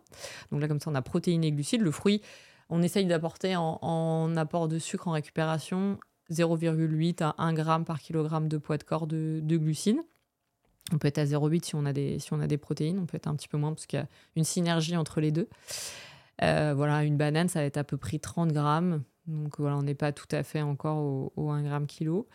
Euh, après, vous pouvez faire du coup bah, un fromage blanc skier dans lequel vous mettez des fruits rouges qui peut être intéressant sur le côté aussi oxydant, flocons d'avoine, du miel. On va essayer d'avoir des sucres rapides parce qu'on veut qu'ils soient rapidement captés par le muscle pour refaire vite les réserves énergétiques parce qu'on a un entraînement qui recommence dans 2 heures, 3 heures un peu plus 3-4 heures. Euh, donc oui, du miel, euh, des dattes par exemple, tout ce qui est fruits secs, ça va avoir des index glycémiques rapides. C'est pas le moment de manger euh, des lentilles ou des pâtes complètes ou du riz complet. Là, c'est vraiment pour les repas. et sinon, vous pouvez faire par exemple du, un sandwich pain blanc, index glycémique rapide versus du pain complet qu'on va plutôt conseiller sur les autres repas, avec deux trois tranches de jambon ou alors une boîte de thon. vous pouvez mettre un peu de fromage frais dedans et voilà, ça peut vous faire une collation de récup. Il y a des sports qui sont pas forcément à catégorie de poids, mais où on va chercher un certain pourcentage de masse grasse. Je pense à la natation, au water polo et tous les sports aquatiques généralement. Mm. Ou au contraire, à enlever complètement, je pense au cyclisme, à la course à pied. Est-ce que ça se gère aussi, euh, ce, genre de régime-là Parce que ça reste un régime. Et par exemple, je pense aux nageurs pour la prise de masse euh, grasse. Est-ce qu'il y a une quantité de lipides à respecter absolument ou la masse grasse dépend d'autre chose que les, justement les lipides? Alors, le, sur les, les recommandations en lipides, alors euh, c'est plutôt, euh, c'est pas trop comme les glucides ou les protéines en fonction de ce que vous faites. Il y a, il y a, des recommandations. C'est plutôt qu'on essaye de dire qu'il faut pas trop descendre ou pas être trop souvent en dessous de 1,2 g par kilogramme de poids de corps par jour. Chez les cyclistes, on était un peu moins quand même, parce qu'effectivement, on va chercher un pourcentage de masse grasse qui est hyper faible. En fonction aussi des périodes de la saison. Hein. L'hiver, ils sont un petit peu plus gras parce que sinon ils seraient malades tout le temps. Mmh. C'est déjà des sportifs qui ont une immunité qui est assez faible de part du coup des pourcentages de masse grasse qui est faible. Et l'été, ils sont un petit peu plus affûtés. Donc là, on va être euh, plutôt aux alentours de 1 gramme kilo. On va essayer de ne pas être trop au-dessus. Et par contre, voilà, on peut monter, euh, on peut monter en étant plus, plus élevé, mais du coup, on aura plus de masse grasse. Évidemment, ça va vraiment se, se, stocker. Quoi. Après, la prise de masse grasse, elle est liée aussi à un excédent calorique tout court, pas uniquement lié qu'à l'apport en lipides. Hein. Si on a trop de calories par rapport à ce qu'on se dépense, l'énergie va se stocker notamment sous forme de lipides, parce que de toute façon, les réserves de glycogène, elles sont limitées. On peut pas aller, euh, on peut pas avoir un kilo de réserve en glycogène, donc ce surplus va se, hmm. se stocker sous forme de, de tissu adipeux. Et là, on a plusieurs, même les cyclistes ont plusieurs, plusieurs kilos de réserve de, de masse grasse. Euh, mais évidemment moins qu'un nageur ou water polo où on va avoir du coup plus de masse grasse pour euh, la flottaison. Voilà la flottaison. Euh, et, donc oui, on va chercher du coup à être moins regardant sur l'apport euh, sur l'apport euh, sur l'apport lipidique. On va on va l'augmenter un, on va mmh. l'augmenter un peu plus. Sur un sport à catégorie de poids, on va plutôt essayer d'être aux alentours de 1,2 1,5 pour un entraînement un peu classique. Et on peut monter un peu plus du coup si on cherche à, prendre en masse grasse. Ouais. Sur l'hypertrophie, généralement, c'est quelque chose qu'on voit beaucoup dans le, bodybuilding, la force athlétique. Mmh. En disant, je fais de la prise de masse, je mange de tout. Je deviens gras comme pas possible, mais derrière, je vais cuter. Est-ce que c'est une bonne solution ou est-ce qu'il vaut mieux dire bah, ça prendra peut-être un poil plus de temps, mais je prends directement de la bonne masse, entre guillemets Alors, euh, c'est plus intéressant de prendre doucement. Déjà parce que bah, le corps il va changer, les repères ils vont changer et souvent une prise de masse euh, faite d'un coup, bah, l'athlète il se sent lent, il n'est pas aussi mm, performant du coup sur le, sur le tapis ou sur son ring ou parce que tous ses repères ont tous repères ont changé donc c'est plus intéressant du coup de, de, prendre de prendre son temps. Par contre, il faut pas chercher quand même à se dire je vais prendre que de la masse musculaire et limite je vais perdre en masse grasse pendant l'hypertrophie parce que on doit quand même avoir cet excédent calorique. Donc on va essayer de, on va prendre un petit peu de tout, ça c'est ça c'est vrai. Euh, par contre, on va pas manger n'importe quoi et on va pas euh, prendre beaucoup, enfin on va pas chercher à prendre trop en, masse grasse non plus. Mais par contre, il faut pas avoir cet objectif de dire je prends juste en masse grasse et je sécher en même temps. Ça c'est compliqué de le faire, euh, de le faire en même temps. Ok, trop bien. Dans la prise de masse, est-ce que la supplémentation en créatine ou d'autres types d'apports sont privilégiés ou recommandés Encore une fois, c'est pas la porte d'entrée numéro une. Moi, en général, le programme, je le fais d'abord. On va recaler l'apport en protéines et l'apport euh, en calories et l'hydratation. On, laisse faire le programme comme ça. Si on voit que ça avance pas assez vite, on peut effectivement euh, supplémenter en créatine. La créatine, par contre, ça va pas jouer directement dans la synthèse protéique. En gros, la créatine, c'est un intermédiaire énergétique. on fait des réserves de créatine qui vont, en fait, une molécule de créatine va donner une molécule d'ATP. C'est la filière énergétique qui est majoritaire sur des efforts explosifs de quelques secondes, donc des efforts typiquement muscu. Donc en fait, le fait de supplémenter en créatine fait que du coup, les séances de muscu, elles sont plus efficaces, elles sont de meilleure qualité, ce qui, in fine, nous apporte, enfin, nous amène, pardon, à, à prendre en masse musculaire. Mais la créatine en soi, prendre de la créatine tout court alors qu'on ne s'entraîne pas, alors si ça fait prendre du poids, mais ça fait prendre de la rétention d'eau. Et donc sur la balance, ça peut se voir, mais c'est pas ça qui va créer la, masse musculaire. Et donc euh, voilà, la créatine, oui, c'est un supplément. Euh, et même, j'ai envie de dire qu'on va utiliser de plus en plus, même pour son côté euh, énergétique et pas forcément que dans les moments de prise de masse. C'est un supplément qui est très utile aussi pour le fonctionnement du cerveau, qu'on va recommander au moment de commotion. C'est quand même des blessures qui peuvent arriver fréquemment dans les sports à catégorie de poids. Donc, euh, à l'inverse des BCA qui ont mauvaise presse, la créatine, elle a très bonne presse en ce moment. Il y a peu très peu d'effets secondaires connus aussi. Voilà, c'est encore une fois, c'est encadré, c'est par cure, c'est pas à n'importe quel moment, c'est pas des quantités astronomiques. Euh, voilà, il y a des protocoles à respecter. Euh, mais oui, des fois, c'est, on l'utilise ouais, dans les programme d'hypertrophie, mais pareil, sur des athlètes qui se connaissent déjà. On ne donne hmm. pas ça à quelqu'un qui est mineur. Oui, on va éviter. Passons euh, sur les choses traditionnelles d'abord. Voilà, exactement. Moi, je sais que je suis un hyper bon répondeur à la créatine, mais euh, je peux prendre 6 kilos en deux semaines. Ok. Euh, juste, le seul changement que je vais faire, c'est prendre de la créatine ou pas. Quoi. Et je prends pas trop d'eau. Est-ce qu'il y a des profils, justement, qui sont meilleurs répondeurs à de la prise de masse ou de la perte de poids que d'autres, ou à des compléments par rapport à d'autres? Et comment est-ce que toi, tu le gères? Oui, alors euh, il y en a, ils vont prendre en masse, c'est hyper facile. Euh, même d'ailleurs, euh, sans rien faire, même sans être en programme d'hypertrophie, ils prennent en masse musculaire. Il y en a au judo, on dit au prépa, ne fais pas de, choses qui peuvent prendre en masse musculaire, parce que rien que l'activité. Ils ont déjà trop de masse musculaire par rapport à la KT, et on est des fois dans des situations comme ça où en fait, ils sont pas dans leur KT, c'est pas qu'ils mangent mal, c'est qu'en fait, ils sont trop musclés. Et le fait juste de s'entraîner en judo, fait que leur masse musculaire elle augmente. Et on a même ils vont même plus sous décharge ils font que du poids de corps euh, donc euh, on a cette difficulté là il y en a à l'inverse qui euh, mais parce qu'ils bougent tout le temps partout, ils ont un métabolisme de base, ils brûlent beaucoup, ils font 46 000 trucs dans la journée. Et donc ça, souvent, voilà, c'est souvent les morphotypes très fins, euh, qui ont du mal à prendre même de la masse grasse, quoi. Donc ça, ouais, on peut, on peut s'en rendre compte. Et en fait, c'est à force de discuter avec l'athlète, de voir souvent le programme nutritionnel, il marche pas en one shot. On se voit, on fait un programme, on se revoit une, deux semaines après, un mois, on rééchange sur ce qui va, ce qui va pas, comment le poids a évolué, dans un sens ou dans l'autre d'ailleurs même s'il y a une théorie, voilà, ils sont, euh, ils sont tous différents. Donc il y a besoin de faire des réajustements et c'est pour ça qu'il y a besoin d'un suivi nutritionnel et que tous les athlètes qui se sont peut-être adressés à des nutritionnels pour un programme une fois et qui sont jamais revenus vers la personne, je pense souvent du coup quand les suivis peut-être peuvent être faits à distance ou qu'il n'y a pas en tout cas de... Enfin voilà, que l'athlète n'a pas fait ce rôle de euh, bah, donner un peu les infos, ça ne fonctionne pas du tout sur long terme. Il y a besoin vraiment de cette relation. Alors au début, effectivement, les points ils sont un peu plus rapprochés. Et puis après, il faut qu'ils prennent en autonomie. On a moins besoin de se voir une fois qu'on a trouvé euh, comment ça fonctionnait. Mais ouais, donc c'est plutôt euh, par retour de l'athlète et de se rendre compte. Euh, après, bah voilà, il y a des fois, je repense encore en judo, désolé, je parle de, de mon expérience, c'est qu'il y en a qui ont du mal à prendre du poids quand ils font trop de judo parce que c'est trop énergétique. Donc du coup, il y en a certains, quand la programmation des compètes le permet, on va stopper le judo et on va faire un cycle que d'hypertrophie. Et donc là, ça nous permet de prendre en masse musculaire. Mmh. Après, une fois qu'on a repris le judo, ça il y a souvent une perte de poids, mais on, a quand même pris en masse mmh. musculaire. Donc, euh, c'est encore une fois du cas par cas, ouais. Ok. Donc, euh, pas de règle générale, je rappelle, en nutrition. Ouais, Il y a des bases qui sont des règles générales, mais après, effectivement, si on va avoir des objectifs hyper précis, ouais, j'encourage à travailler avec un professionnel euh, de la nutrition. ouais. Bon, et après la pesée, alors on fait quoi? Après la pesée, il y a l'après-pesée. Moment tant attendu du, Ouais. du sportif à catégorie de poids, la libération. Pour euh, l'anecdote, avant que tu, tu dis.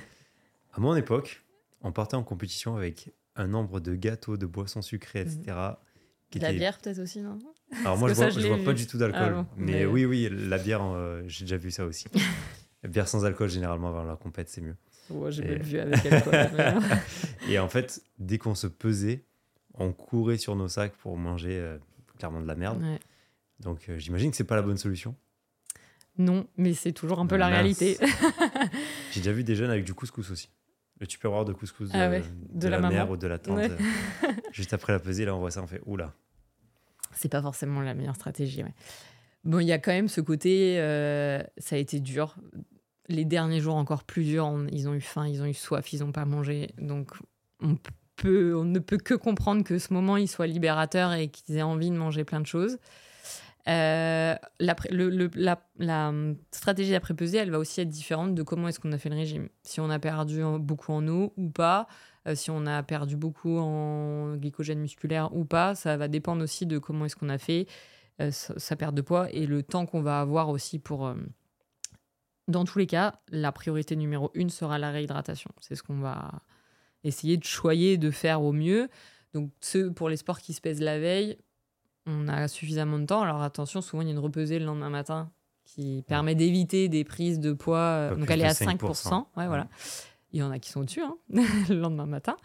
Mais euh, voilà, ça permet quand même de perdre, enfin justement d'essayer de qu'ils perdent un peu moins de poids pour pas en reprendre trop le lendemain. Euh, donc euh, voilà, si on a du temps la, veille, on sait à peu près qu'on sera globalement à minima réhydraté le lendemain matin. Ceux qui sont pesés le matin pour quelques heures avant, ça va être compliqué de se réhydrater et la réhydratation, elle va se faire au long cours de la journée. C'est pour ça que du coup, on ne peut pas perdre trop en eau euh, pour ça. Donc la première chose, ça va être la réhydratation. Toutes les boissons ne réhydratent pas de la même façon. De l'eau plate, c'est pas la boisson qui va réhydrater le mieux.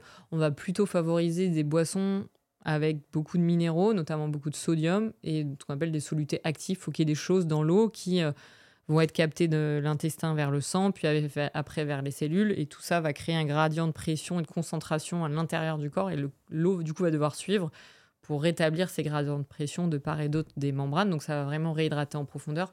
L'eau plate, elle n'a pas vraiment de raison sinon de rentrer à l'intérieur de l'organisme. Il y en a quand même un peu qui passent. Hein. Je dis pas il faut boire de l'eau plate, mais au où on veut vraiment se réhydrater et faire un peu de rétention d'eau, en fait, euh, c'est pas ce qu'on va privilégier. Donc on va privilégier, des, de- des boissons de réhydratation orale, par exemple. Donc là, quand il y a eu des grosses euh, pertes, pertes en eau, donc c'est des boissons qui sont qu'on va d'habitude prescrire pour les bébés quand ils ont la diarrhée, par exemple. Les, les enfants n'ont pas ce, ce comportement euh, d'hydratation naturelle, donc on va les forcer un peu à se réhydrater un peu mieux grâce à, à ces boissons-là. Donc on peut utiliser ça, on peut utiliser des boissons euh, très riches en sodium, type ceinture Vichy Célestin. Les boissons d'effort vont être aussi intéressantes parce qu'on a du sucre, on a aussi beaucoup d'électrolytes, de sels minéraux, donc du sodium qui va conduire du coup l'eau à, à rentrer. Le lait, c'est aussi une boisson de hum, réhydratation. L'alcool, ça déshydrate. C'est pour ça que moi, j'ai vu des bières, non mais mon Dieu, surtout pas, là, tu fais contre-emploi. Euh, donc voilà, on va plutôt utiliser ça. Alors par contre, souvent, voilà, la pesée passe et donc euh, on boit 2 litres d'un coup, on consomme. euh, une- Alors des fois, on n'arrive plus trop à manger du coup parce qu'on a le ventre complètement Mais plein. on a soif, ok On a très soif, oui, mais j'allais dire je sais, malheureusement moi je l'ai, enfin malheureusement ou peut-être heureusement pour moi j'ai jamais expérimenté, mais bon je, me doute, que- ouais, je doute qu'ils ont très soif. Mais en fait il y a une histoire de vidange gastrique, l'intestin et l'estomac peuvent pas gérer des quantités de, de fluides ou d'aliments qui sont trop importants et donc du coup euh, va pas réussir à capter toute cette eau et ça va plutôt générer des urines ou enfin et aussi des maux de ventre. Et, euh, et du coup, ça peut conduire à, du coup, à un manque d'apport calorique ou hydrique euh, par la suite parce que du coup, l'estomac aura été complètement plein. Donc, du coup, on va essayer de conseiller entre 600 et 900 millilitres de fluide immédiatement après la pesée. Et après, il faut que ce soit fait par petites euh, gorgées régulièrement. hein. et après, on va ça va être plusieurs litres dans la, dans la soirée, mais par petites touches. C'est compliqué, par contre, ils le sentent tous que quand ils ont trop bu, ils ont du mal à les manger après et ils savent que c'était pas la meilleure solution. Donc on essaye de limiter un peu. Euh, on va avoir aussi un apport en protéines. On va faire un peu comme la récupération. Toutes les 3 heures, on va essayer d'avoir 20 à 25 grammes de protéines. Donc on peut avoir un shaker ou une boisson hyper protéinée juste après. Souvent, il va y avoir de l'eau, il va y avoir du lait avec, donc ça va permettre aussi, ça va compter dans l'apport de fluide, ça va permettre de se réhydrater. Euh, et la deuxième priorité, en fait, j'aurais dû parler de ça d'abord, c'est l'apport en sucre et l'apport en glycogène. On l'a dit, le glycogène et les glucides, ça va être le substrat principal des muscles à l'effort. Donc, il faut essayer de remettre à niveau ces réserves en, glycogène musculaire et hépatique. Il y a des stratégies nutritionnelles. Hein. Normalement, par exemple, dans les sports d'endurance, on veut aussi que les, les réserves soient maximisées. Mais ça prend 24 à 48 heures avec un apport de glucides de 8 à 10 grammes par kilogramme de poids de corps sur la le journée. Plat de pâtes. Exactement. Et en fait, euh, bah, dans les sports à catégorie poids, on n'aura pas du tout ce temps-là. Et avant, on n'aura pas pu charger en glycogène parce que bah, il fallait mmh. perdre le poids. Donc, on va essayer d'avoir une stratégie de récupération nutritionnelle agressive. Et là, avec des sucres à plutôt un index glycémique rapide. Et on va faire de la place dans l'estomac. Donc, pas de fibres, pas de gras, parce qu'on veut que mmh. ce soit facile à digérer et que la dernière nuit avant la compétition se passe bien aussi. Donc, on peut avoir tout de suite après la pesée voilà, de la boisson d'effort qui va permettre de de se réhydrater et d'apporter des sucres aussi. Sur le shaker de protéines, on peut passer sur un gainer qui apporte aussi protéines et glucides. Après, on peut avoir euh, une compote, on peut avoir du pain blanc avec de la confiture, on peut avoir des biscuits pas gras, on peut avoir des bonbons à ce moment-là. Alors, pas ah, le paquet. C'est pas des bêtises alors. Non, non, non, non, non. alors, tout dépend après de la quantité, mais euh, on peut avoir des bonbons, ça se tient parce qu'on veut un index glycémique élevé, quoi. Après, euh, souvent, des fois, il y a trop de bonbons et pas assez d'autres choses. C'est plutôt l'équilibre qui, qui est pas bon. on peut avoir des dates, fruits secs aussi, hein, encore une fois, un index glycémique rapide. Après va arriver le repas, donc souvent bah, pâtes, riz, euh, voilà, une source de féculents, du pain, pain blanc aussi, et une source de, de viande, poisson, de protéines. On va essayer qu'il n'y ait pas trop de sauce et tout pour pas que ce soit trop mmh. gras, pas trop de fromage. Sur le dessert, on va passer sur euh, de la glace, euh, une tarte aux fruits, enfin un truc pas gras, quoi, pas un truc crémeux, euh, pas un tiramisu, pas, je sais pas, euh, voilà, un truc super gras, pas une mousse au chocolat par exemple qui va rester un peu sur le ventre. Et on peut bah, soit se resservir une deuxième fois, soit et on attend oh, un quelle peu. chance. et après, on peut remanger un peu dans sa chambre. Pareil, souvent soit refaire un apport Hmm. de protéines, boissons hyper protéinées, des petits biscuits peu gras. voilà, on peut tant qu'on peut, Hmm. et que, en fait, il faut aussi respecter un confort digestif. Il faut pas manger jusqu'à se faire mal au ventre. Il faut que le confort digestif soit bon pour que le sommeil soit bon. Et bah, tout en limitant le volume de fluides et d'aliments qui dépasse pas les 5% qu'il faut pas qu'il faut pas dépasser le lendemain quoi. Donc tu es en train de me dire qu'il faut peser ces aliments. Non, quand même pas. Mais en, en fait, ce qui va surtout être problématique, c'est la quantité Mhm. de fluide, quoi. Qui fait que si on Bien sûr. reboit euh, Pour la, 4-5 litres, euh, pour l'anecdote, quand j'étais étudiant, j'avais refusé de rendre un, un devoir en nutrition parce que j'avais dit à la prof qu'elle était débile. Ouais, ça Et je vais, marche je pas vais bien. t'expliquer pourquoi. Parce que elle ne me connaissait pas, elle savait pas que j'étais en judo. À l'époque, je faisais encore un peu de compète. Elle me disait, mais de toute façon, tous ces mecs euh, qui font de- des sports à catégorie de poids, qui pèsent leur verre d'eau et leur demi-banane le matin de la pesée, euh, c'est des abrutis. Moi, je lève la main, je dis, bah, bah là, non, en ce moment-là, pour- pour- pourquoi ça quoi Pourquoi est-ce qu'on est abruti de faire ça Parce que moi, quand je combattais, en Oui. plus euh, chez les légers et 100 grammes, euh, c'était 100 grammes. Quoi. Ouais, bah, les derniers jours, effectivement, Ah ouais, on n'a pas parlé, mais on mange au poids en fait d'aliments pour qu'on soit juste. Comme on joue plus sur le, la calorie et le déficit calorique, on va manger au poids de l'aliment, quoi. C'est ça. Et donc, elle me disait, bah, c'est pas parce qu'on boit un litre d'eau qu'on fait un kilo de plus. Bah, si. Et je dis, bah oui, euh, 24 heures plus tard, je suis d'accord. Oui, On va, on uriner. On va... Et je dis, sur le moment, si je bois un litre d'eau, elle me dit non. Je dis, bah pourtant, si je prends une bouteille d'eau d'un litre, que je, je la bois d'un coup, j'ai pris un kilo. euh, Mm. Elle me disait non. Et je dis, ouais, pff, vous êtes débile, c'est pas possible. Elle était docteur en nutrition pourtant. Franchement, donc je suis parti du cours et je ne suis jamais revenu en Ah, nutrition. d'accord. non, Euh, effectivement, là, si on reboit, alors oui, il va y avoir des pertes. euh, alors, si le système digestif refonctionne bien, ils vont pouvoir aller aux toilettes. euh, mais Mais quand on est à une heure de la pesée, généralement, Oui, on va pas perdre 500 grammes en allant aux toilettes, quoi, sachant qu'on a cuté avant. C'est ça. Euh, ok. Et pendant la journée de compétition, si on, on peut revenir là-dessus, quelqu'un qui a fait un régime restrictif. Mhm. euh, alors je pense, tu vois, par exemple en judo, sur le niveau national, international, c'est pesé la veille. Et sur des plus petites compétitions, ce qui touche le plus de monde, c'est le matin. Et dans beaucoup de sports, c'est ça. Est-ce que ça change quelque chose sur la, réhydratation ou, la stratégie de, de reprise de poids? Et comment est-ce que je gère au fur et à mesure de ma journée de compétition, si jamais j'ai plusieurs épreuves? Alors, euh, effectivement, sur la réhydratation, ça peut changer un peu en fonction de si on a perdu beaucoup de d'eau ou pas. On va quand même axer un peu plus sur la réhydratation pour ceux qui sont, enfin, juste la pesée passée, euh, pour ceux qui voilà, ont perdu plus. Après, sur la stratégie d'alimentation sur la journée, elle est un peu la même. Enfin, de toute façon, les réserves euh, en glycogène, elles sont trop faibles. Qu'on ait fait un gros régime ou pas, globalement, elles seront de toute façon pas maximisées. Et du coup, on a besoin d'une disponibilité en glucides qui soit élevée toute la journée. Voilà, qu'on ait fait un gros régime ou pas. Et donc, le conseil, c'est vraiment de consommer, d'avoir un apport de glucides en fait régulièrement toute la journée. C'est soit sous forme de boisson d'effort, globalement, alors du commerce ou fait maison, euh, à base de jus de raisin, par exemple. Sinon, ça va être des aliments qu'on sait qu'on digère bien. Euh, pomme en général, ou compote pour pas de citer de marques, mais voilà, c'est un peu tombé dans le langage courant, euh, parce qu'il n'y a pas besoin de mâcher, c'est liquide. Après, ça peut être fruits secs, bananes, euh, barres de céréales, euh, pâtes de fruits, des petites gommes riches en sucre. Après, voilà, il faut que ce soit très régulier entre les combats, parce qu'il faut qu'on ait cette disponibilité en sucre qui soit régulière tout au long de la journée. Après, ça, c'est très, très, très fréquent que les athlètes n'ont pas faim, le stress, l'intensité de l'effort fait que le ventre, il est complètement noué. C'est sûr, mais c'est. Enfin, et du coup, il faut pas non plus avoir envie de vomir, mais il faut se forcer un peu à peut-être à travailler à l'entraînement, de déjà euh, avoir l'habitude de prendre un petit déj à l'entraînement pour combattre en ayant le ventre plein. L'estomac, il s'entraîne aussi. C'est d'ailleurs euh, des stratégies qui sont très utilisées dans les sports d'endurance, le training the gut. Donc on ne ferait pas autant sur des sports de, de combat, mais il va s'habituer à avoir des fluides et à avoir des, des, aliments euh, au sein de l'estomac et de pouvoir le plus du coup le, digérer après. Donc ça, il faut s'habituer à ça. Répéter les stratégies nutritionnelles à l'entraînement et ça, ça vaut pour tous les sports.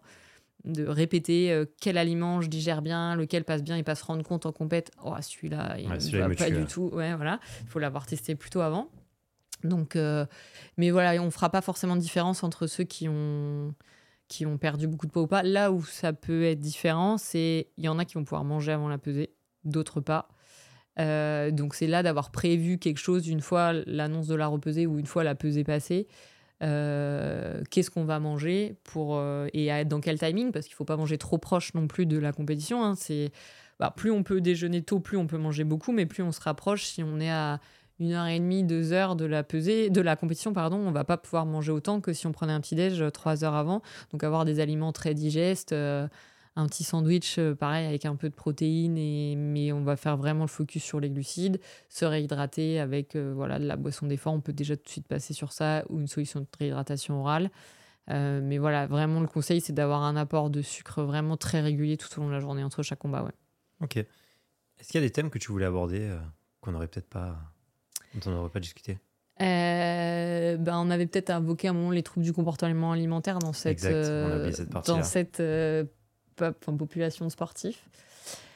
Voilà, on ne on va pas forcément être sur des troubles du comportement alimentaire type anorexie, qu'on peut trouver peut-être plus fréquemment dans d'autres types de sports, mais on va plutôt avoir des troubles du comportement alimentaire, de boulimie, d'hyperphagie, alors sans forcément se faire vomir pour la boulimie, mais on a quand même une relation à l'alimentation qui n'est pas saine, qui n'est pas normale. Alors, est-ce qu'on tombe sur un trouble du comportement alimentaire pathologique? Peut-être pas non plus. Mais euh, voilà, ça fait quand même partie de la réalité et je pense qu'il faut qu'on essaye de travailler plus sur ça et, que aussi tout l'entourage, il, a un impact sur le développement possible de ces troubles du comportement alimentaire. C'est des réflexions hyper fréquentes sur... Euh, tiens, euh, t'as l'air, euh, t'as pas l'air d'avoir commencé ton régime, toi. Ou alors, euh, mais qu'est-ce que t'as en ce moment? T'es super affûté. Ou l'entraîneur qui veut peser très très souvent son athlète. Il faut leur laisser un petit peu aussi de confiance et c'est des gens qui, même une fois la carrière arrêtée, ne remontent plus jamais sur une balance. C'est pas des comportements qui sont normaux. et c'est peut-être un peu trop banalisé dans ces sports-là. Donc attention, alors entre eux, ils passent leur temps à se faire des réflexions, genre moi, je prends quelqu'un en rendez-vous. Ah bah tiens, Lorraine, tu vas avoir du travail avec lui. Hein. tu vois cette personne qui a fait cette réflexion-là. Ah non, mais ça me gave, j'ai toujours des remarques. Mais tu viens d'en faire une à ton collègue euh, il y, a, une demi-heure. Et en fait, voilà, tout ce milieu-là fait que ça peut conduire à des troubles du comportement alimentaire, à être toujours focus sur le poids, sur il se regarde tout le temps. et voilà, je pense qu'il faut essayer un peu de le prendre le prendre en, considération, nous, professionnels de santé, travailler en collaboration avec des psychologues mmh. qui soient vraiment euh, sur ça. Et je pense qu'il faut aussi changer un petit peu les pratiques justement des entraîneurs ou peut-être même entre eux des athlètes pour... Euh, voilà, on sait que c'est dur, ça fait partie malheureusement des règles de votre sport, mais du coup, on peut peut-être essayer de faire en sorte que ça se passe un petit peu mieux si en fait... Euh, personne ne fait de réflexion sur ça, ou voilà, ils vont être à table. Ah bah tiens, tu manges ça, t'es pas au régime, toi laisse-moi manger ce que je veux. Euh, enfin voilà, donc c'est. c'est Lauriane qui m'a dit. C'est compliqué. oui, ou j'ai envie de manger ça, tout simplement, en mm. fait. Et en fait, c'est, ces repères de, des envies, ils sont complètement perdus. La fin de la satiété, du grignotage sont complètement perdus. Et du coup, bah, c'est délétère. Euh, même pour la vie d'après en fait. Et du coup, c'est ça fait un peu mal au cœur des fois et c'est dur de changer ces habitudes là souvent ça arrive à se régler une fois qu'il n'y a plus cette contrainte de poids. Je disais justement quand on monte de KT par exemple, ou alors quand la carrière elle est finie. Donc voilà, je pense qu'il y a tout un travail à faire en amont sur toutes les formations et sur les jeunes, euh, sur, euh, sur tout ça, et que justement sur les fait monter de KT plus tôt par exemple, ou voilà, sur les réflexions, ou comment est-ce qu'on aborde le régime et le poids, ça peut permettre de les protéger aussi un petit peu, parce que ça reste un côté santé. Euh, un peu mental, mais euh, voilà, ça, reste, ça reste important. Sur l'après-carrière, par contre, on voit beaucoup d'anorexie. je parle en judo. Euh, j'ai pas mal d'exemples en tête, particulièrement chez les filles. Des filles qui arrêtent leur carrière de, de compétitrice et qui euh, sont dans l'anorexie pendant quelques temps. C'est toujours passager, mais on le voit vraiment. Parce qu'il y a cette perte de repère de qu'est-ce que je fais? Je suis au régime, pas au régime. Il faut j'ai les abdos, pas les abdos. C'est assez compliqué. Et je pense que bah, c'est déjà une, une thématique qui est valable pour beaucoup de sportifs, mais je pense que dans les sports à catégorie de poids ou esthétique, c'est des populations un peu plus à risque de ces, mm. de ces dérives, quoi, malheureusement. Comment est-ce qu'on peut prévenir ces choses-là? En informant dès le Ouais, je pense qu'il faut informer plus sur les bonnes pratiques nutritionnelles, les bonnes pratiques du régime, ne pas toujours parler de poids, ne pas faire de remarques sur le physique tout le temps. Euh, les entraîneurs qui pèsent leurs athlètes et qui font une réflexion sur le poids, euh, ou disent bah dis donc t'es gras comme un loup, on peut entendre des trucs comme ça, ou euh, bah c'est des choses, ça paraît un peu anodin, on se dit bah on est dans un sport à catégorie de poids, c'est normal que je pèse mes athlètes. Je pense que oui, parfois c'est important. Parce que quelque part aussi des fois les entraîneurs ils veulent bien faire en disant on contrôle pour que tu vois ton poids aussi, parce que les athlètes n'osent pas se peser et qui se pèsent trop tard, donc vois ton poids toi, mais un peu les responsabiliser vis-à-vis de ça, mais qu'il n'y ait pas des remarques qui soient faites mmh. euh, de façon trop régulière. Les quoi. Peser et être le plus neutre possible sans jugement. quoi. Ouais, exactement, voilà, sans, sans, jugement. Et que peut-être il y ait aussi une formation un peu plus des entraîneurs, des préparateurs physiques, enfin de tous les, les professionnels qui gravitent autour de ces sportifs pour se rendre compte que bah, certains comportements, remarques peuvent influencer sur ça et aussi d'avoir plus de connaissances aussi en nutrition mmh. pour pouvoir donner aussi les, les bons conseils. quoi. Est-ce que tu as déjà eu des, échecs? Est-ce que tu as un échec marquant en tant que nutritionniste? De peser raté, par exemple? Par exemple. Ouais, on en a un peu. Quand même. Pas énorme, quand même, non plus. Euh, ça arrive, c'était souvent dans des contextes très compliqués, de. Voilà, des choix de catégories trop faibles. Et après, il y a tout un blocage psychologique qui a lieu, il y a tout un stress qui se met autour de ça, il y a trop de personnes sur l'athlète. Et en fait, euh, même le nutritionniste, il est démuni parce qu'en fait, c'est même plus une question là de calories. De... Il y a le côté psychologique qui a pris beaucoup trop le dessus. Et, euh, et, on essaye justement de jamais arriver à ça et de prévenir tout ça en justement faire en sorte que le poids de forme soit plus bas, de bien choisir la, de bien choisir la catégorie. Euh, voilà, donc ouais, c'est arrivé. Heureusement, c'est pas, c'est pas trop fréquent. Sinon, je pense que j'aurais été viré. Mais ouais, ça peut arriver malheureusement. Je suis entraîneur de club. Je cherche une, une ou un nutritionniste ou un diététicien. Ouais. Comment est-ce que je fais pour le choisir? Déjà, quelqu'un qui a fait de la nutrition du sport. Euh, le, côté, enfin, la formation de BTS diététique, il y a très peu de contenu de nutrition du sportif parce qu'il y a trop de choses à voir. c'est quand même des études qui amènent un peu plus à la côté pathologie. Donc, euh, il y a très peu de connaissances du coup en nutrition du sport si on a juste fait un BTS.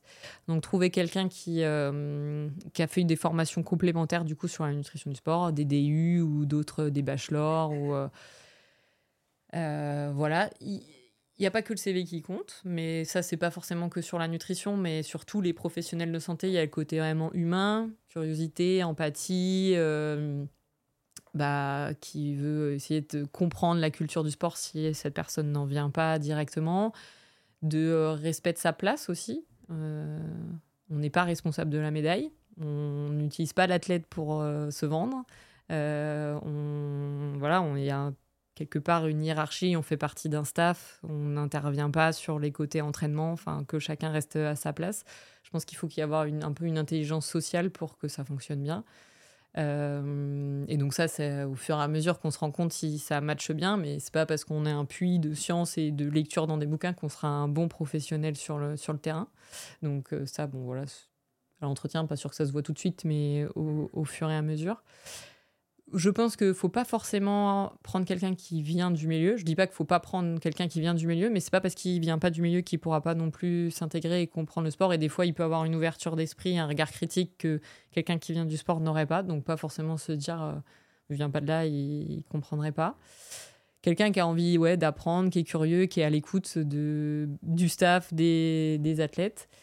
Euh, si aussi euh, bah voilà, des connaissances en nutrition du sport, mais aussi des connaissances en physiologie de l'exercice, comprendre cette activité-là, qu'est-ce qu'elle euh, qu'est-ce implique en termes de physiologie, et donc du coup de besoins produits nutrition, enfin de produits dans le sens produits, déchets métaboliques, quoi.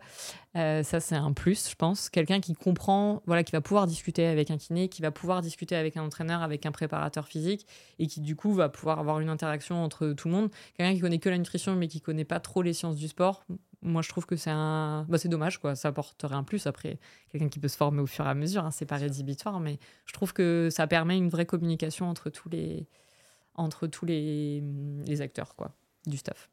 Quelle formation tu conseillerais à un entraîneur qui a envie d'en savoir plus sur la nutrition?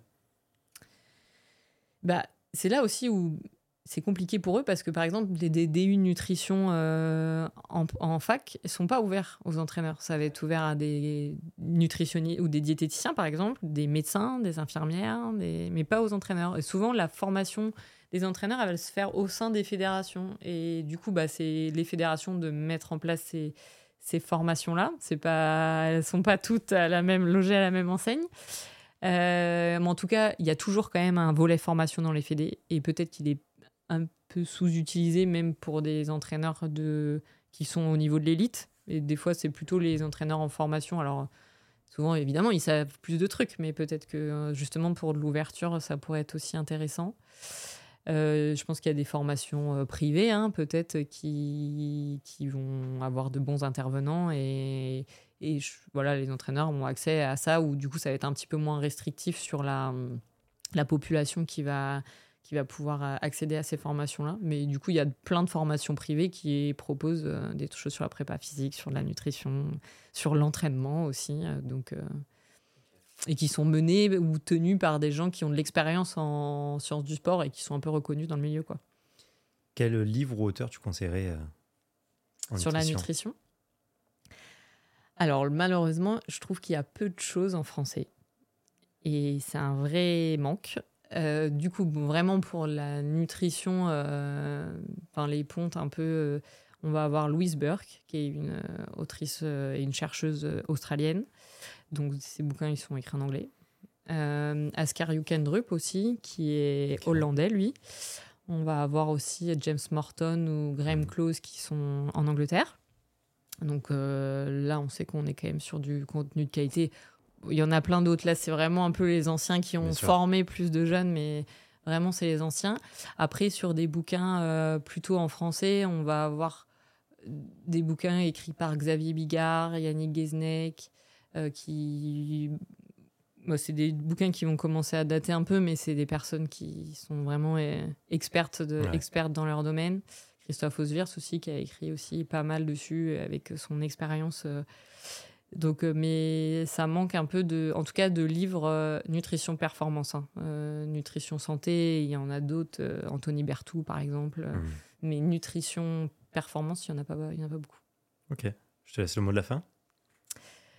Euh, bah, Les sports à catégorie de poids, c'est un milieu vraiment à part, je dirais. Euh, il y a peu de, de littérature scientifique dessus. Il faut un peu composer avec la théorie qui émane plutôt des sports euh, d'endurance, où là, il y a énormément de, de recherches dessus, ou les sports co. On essaye de servir un peu de tout ça. Il y a une culture du sport qui peut faire peur et qui choque la majorité des gens, mais voilà, qu'il faut essayer d'encadrer et, et voilà c'est peut-être pas bon pour leur santé, mais de toute façon, faire du sport de haut niveau, c'est pas non plus super bon pour leur santé. Ils sont pas plus en train de se faire mal qu'un cycliste, euh, qu'un cycliste ou qu'un ultra trailer. Ils sont pas plus à part. Enfin voilà, ça reste euh, le sport de haut niveau, ça reste un extrême. Donc on va essayer de les protéger dans, dans leur pratique. Voilà, des certaines pratiques qui peuvent euh, voilà un peu questionner, mais voilà, essayer de les encadrer au mieux et voilà, comme tous les sports, on vit des superbes aventures humaines avec ces sportifs-là et, c'est des sports qui sont, qui sont top. Lauriane, merci. Merci à toi, Julien. Me revoilà, ça y est. J'espère que l'épisode t'a plu. En tout cas, moi, j'ai pris beaucoup de plaisir à le tourner avec Lauriane. Si jamais tu veux t'inscrire à la newsletter pour avoir les informations sur la prochaine formation sur l'enfant et l'adolescent le 4 et 5 mai, je t'invite à cliquer sur le lien en description. Si jamais tu n'en as pas envie, t'es libre de pas le faire. et on se retrouve la semaine prochaine pour un épisode qui devrait te plaire, j'en suis sûr. Salut